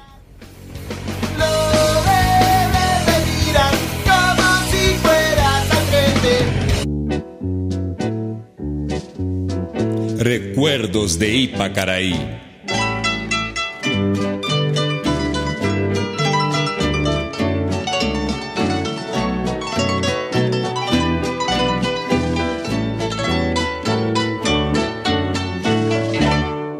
noche tibia nos conocimos junto al agua azul de Ipacaraí. Cantabas triste por el camino, viejas melodías sin guaraní. Rodrigo recebeu, tá aberto o setor esquerdo. Bom lance. Luiz Fernando se aventurou. Sandro, apertado aí. Preparou, atirou. Bateu na esquerda. E Arley vai bater o gol. Limpou, bateu.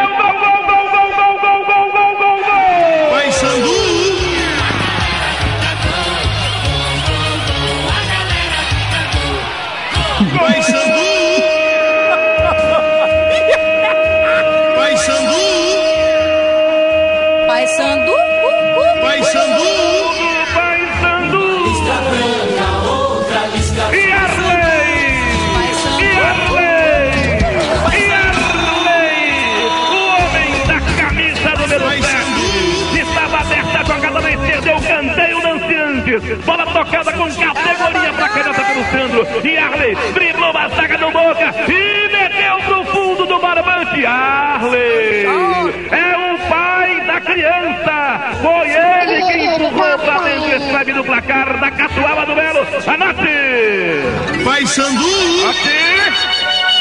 Vai Sandu! Paissandu tem um e Arley, garoto bom de bola. Boca Júnior! Boca tem zero. Rádio Clube! E você estava falando da volta, né? Daí acabou o conto de fadas da, da equipe do Norte. É, acabou sendo derrotada né, pelo Boca, que seria campeão na, naquele ano. Uma grande jornada do Guilhermo, né? É, e um jogo que é, foi recuperado recentemente porque uma das fotos do, do, do panadeiro seguindo o Boca foi justamente no, no Mangueirão. Mangueirão. 4x2, jogo de volta, né? E eu lembro que o jogo foi bem cedo, eu tava lembrando com o Matias. E como o tempo passa, né? Parece que foi ontem, 15 anos se passaram. Mas era um time do Boca já sem tanto brilho, já sem Riquelme, é, sem o Palermo também, um meio campo um pouco mais burocrático. Mas é um time que tinha essa característica de jogar muito bem de visitante, né? Essa campanha foi muito. Acabou sendo campeão, inclusive. Contra o Santos no, no no, Morumbi. Marac- no Morumbi. É. 3x1 com o show do, do Tchelito Delgado e do Carlitos Teves, né? Mas um time que tinha o meio campo forte com o Raul Cassini, o, o Canha e o Batalha, né? Três volantões. É um time muito duro, né? Muito forte com um ataque talentoso. Com... Talentoso e já, e já rodado com o Esqueloto e o Delgado já num, numa fase mais madura da carreira também. Biglia, e essa semana também o rock uruguaio se despediu do Renzo Teflon, é, vocalista da banda Los Tontos. É, ele que é, faleceu na última segunda-feira aos 55 anos por conta de um, um quadro delicado de saúde, né? Tava com um, câncer que se espalhou, né? Por pelo pulmão, chegou à medula, enfim. É, e eu queria que você, falasse um pouco dessa figura aí pro rock uruguaio. É, quem me apresentou foi o Andrés Velarde, do, do um amigo uruguaio. É, enfim, é uma banda histórica do- dos anos 80, tem, tem um ar bem satírico, cômico, é, teve um papel também muito contestador, né, no- é, na época da ditadura uruguaia, enfim. E o estilo musical lembra muito as bandas de New Wave, né, aquela fase pós-punk. É, o tipo de música estava muito em moda também na Argentina e no Brasil, né? Cito algumas bandas argentinas do gênero, como o Vírus, o Los Redondos também. E no Uruguai o Quarteto de Nós também, acho que Também. no, no começo seguiu um pouco essa, essa linha. Enfim, teve. dá pra, pra perceber que pelas redes sociais que teve muito. Teve muita influência a, a figura do, do- dessa banda do Los Tontos e, e a figura do Renzo Teflon. É, e um, num momento importante, né, de, de abertura política no Uruguai, tanto é que a gente vai ouvir o tema policias, né, é, já mostrando essa, essa veia que você citou. A veia bem satírica, né? Acho que tava bem de moda no, nos anos 80. Lembro também. Me lembra muito uma banda espanhola que eu gosto muito, que é o Silencio Total, uma banda de, de Vigo, terra dos meus avós. É uma banda que lembra bastante, assim, com letras bem inteligentes, satíricas e, e uma, lega- uma levada punk new wave. Bem, Biga, agradeço demais aí por você ter vindo direto da rodoviária aqui para o estúdio Mané Garrincha, é, dar o seu relato ali dos acontecimentos em São Januário e também é, a gente trocar uma ideia aí, fazia tempo que a gente não, não se via. É, prometo voltar ao Sudaca com, com mais aguante, mas foi um, foi um prazer voltar e, e falar dessa experiência linda do Racing. É pena que tenha ficado essa imagem da, da briga, mas o importante e até o legado desse programa é a, é a conexão com, com, os, com os irmãos e foi, foi muito, muito legal encontrar os amigos argentinos lá no Rio. Passamos lindos momentos e espero que o Racing é, volte mais seguido ao Brasil na, no mata-mata também e quem sabe chegando no- numa, numa final contra algum time brasileiro. Bueno, então a gente termina o programa aí ouvindo é, o tema Policias de los Tontos e a gente se encontra na semana que vem. Hasta!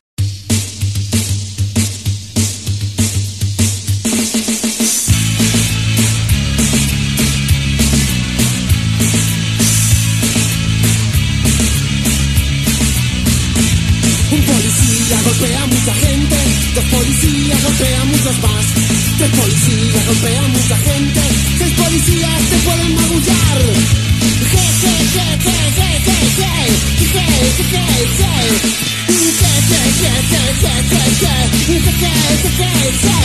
Un ganadero casea a mucha gente, dos ganaderos casea a muchos más. Tres ganaderos casea a mucha gente, tres ganaderos se pueden asfixiar.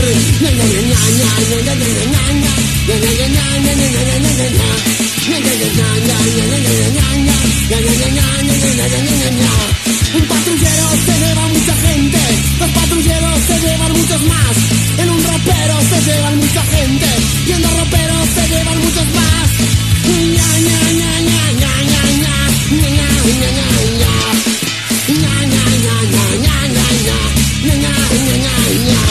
En una celda se detiene mucha gente, pero en dos celdas se detienen muchos más.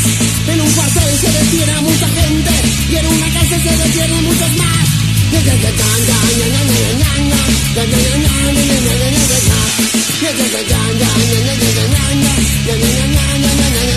Un juez de turno procesa a mucha gente, pero dos jueces procesa a muchos más. Un tribunal procesa a mucha gente, sin intervenir el Parlamento Nacional.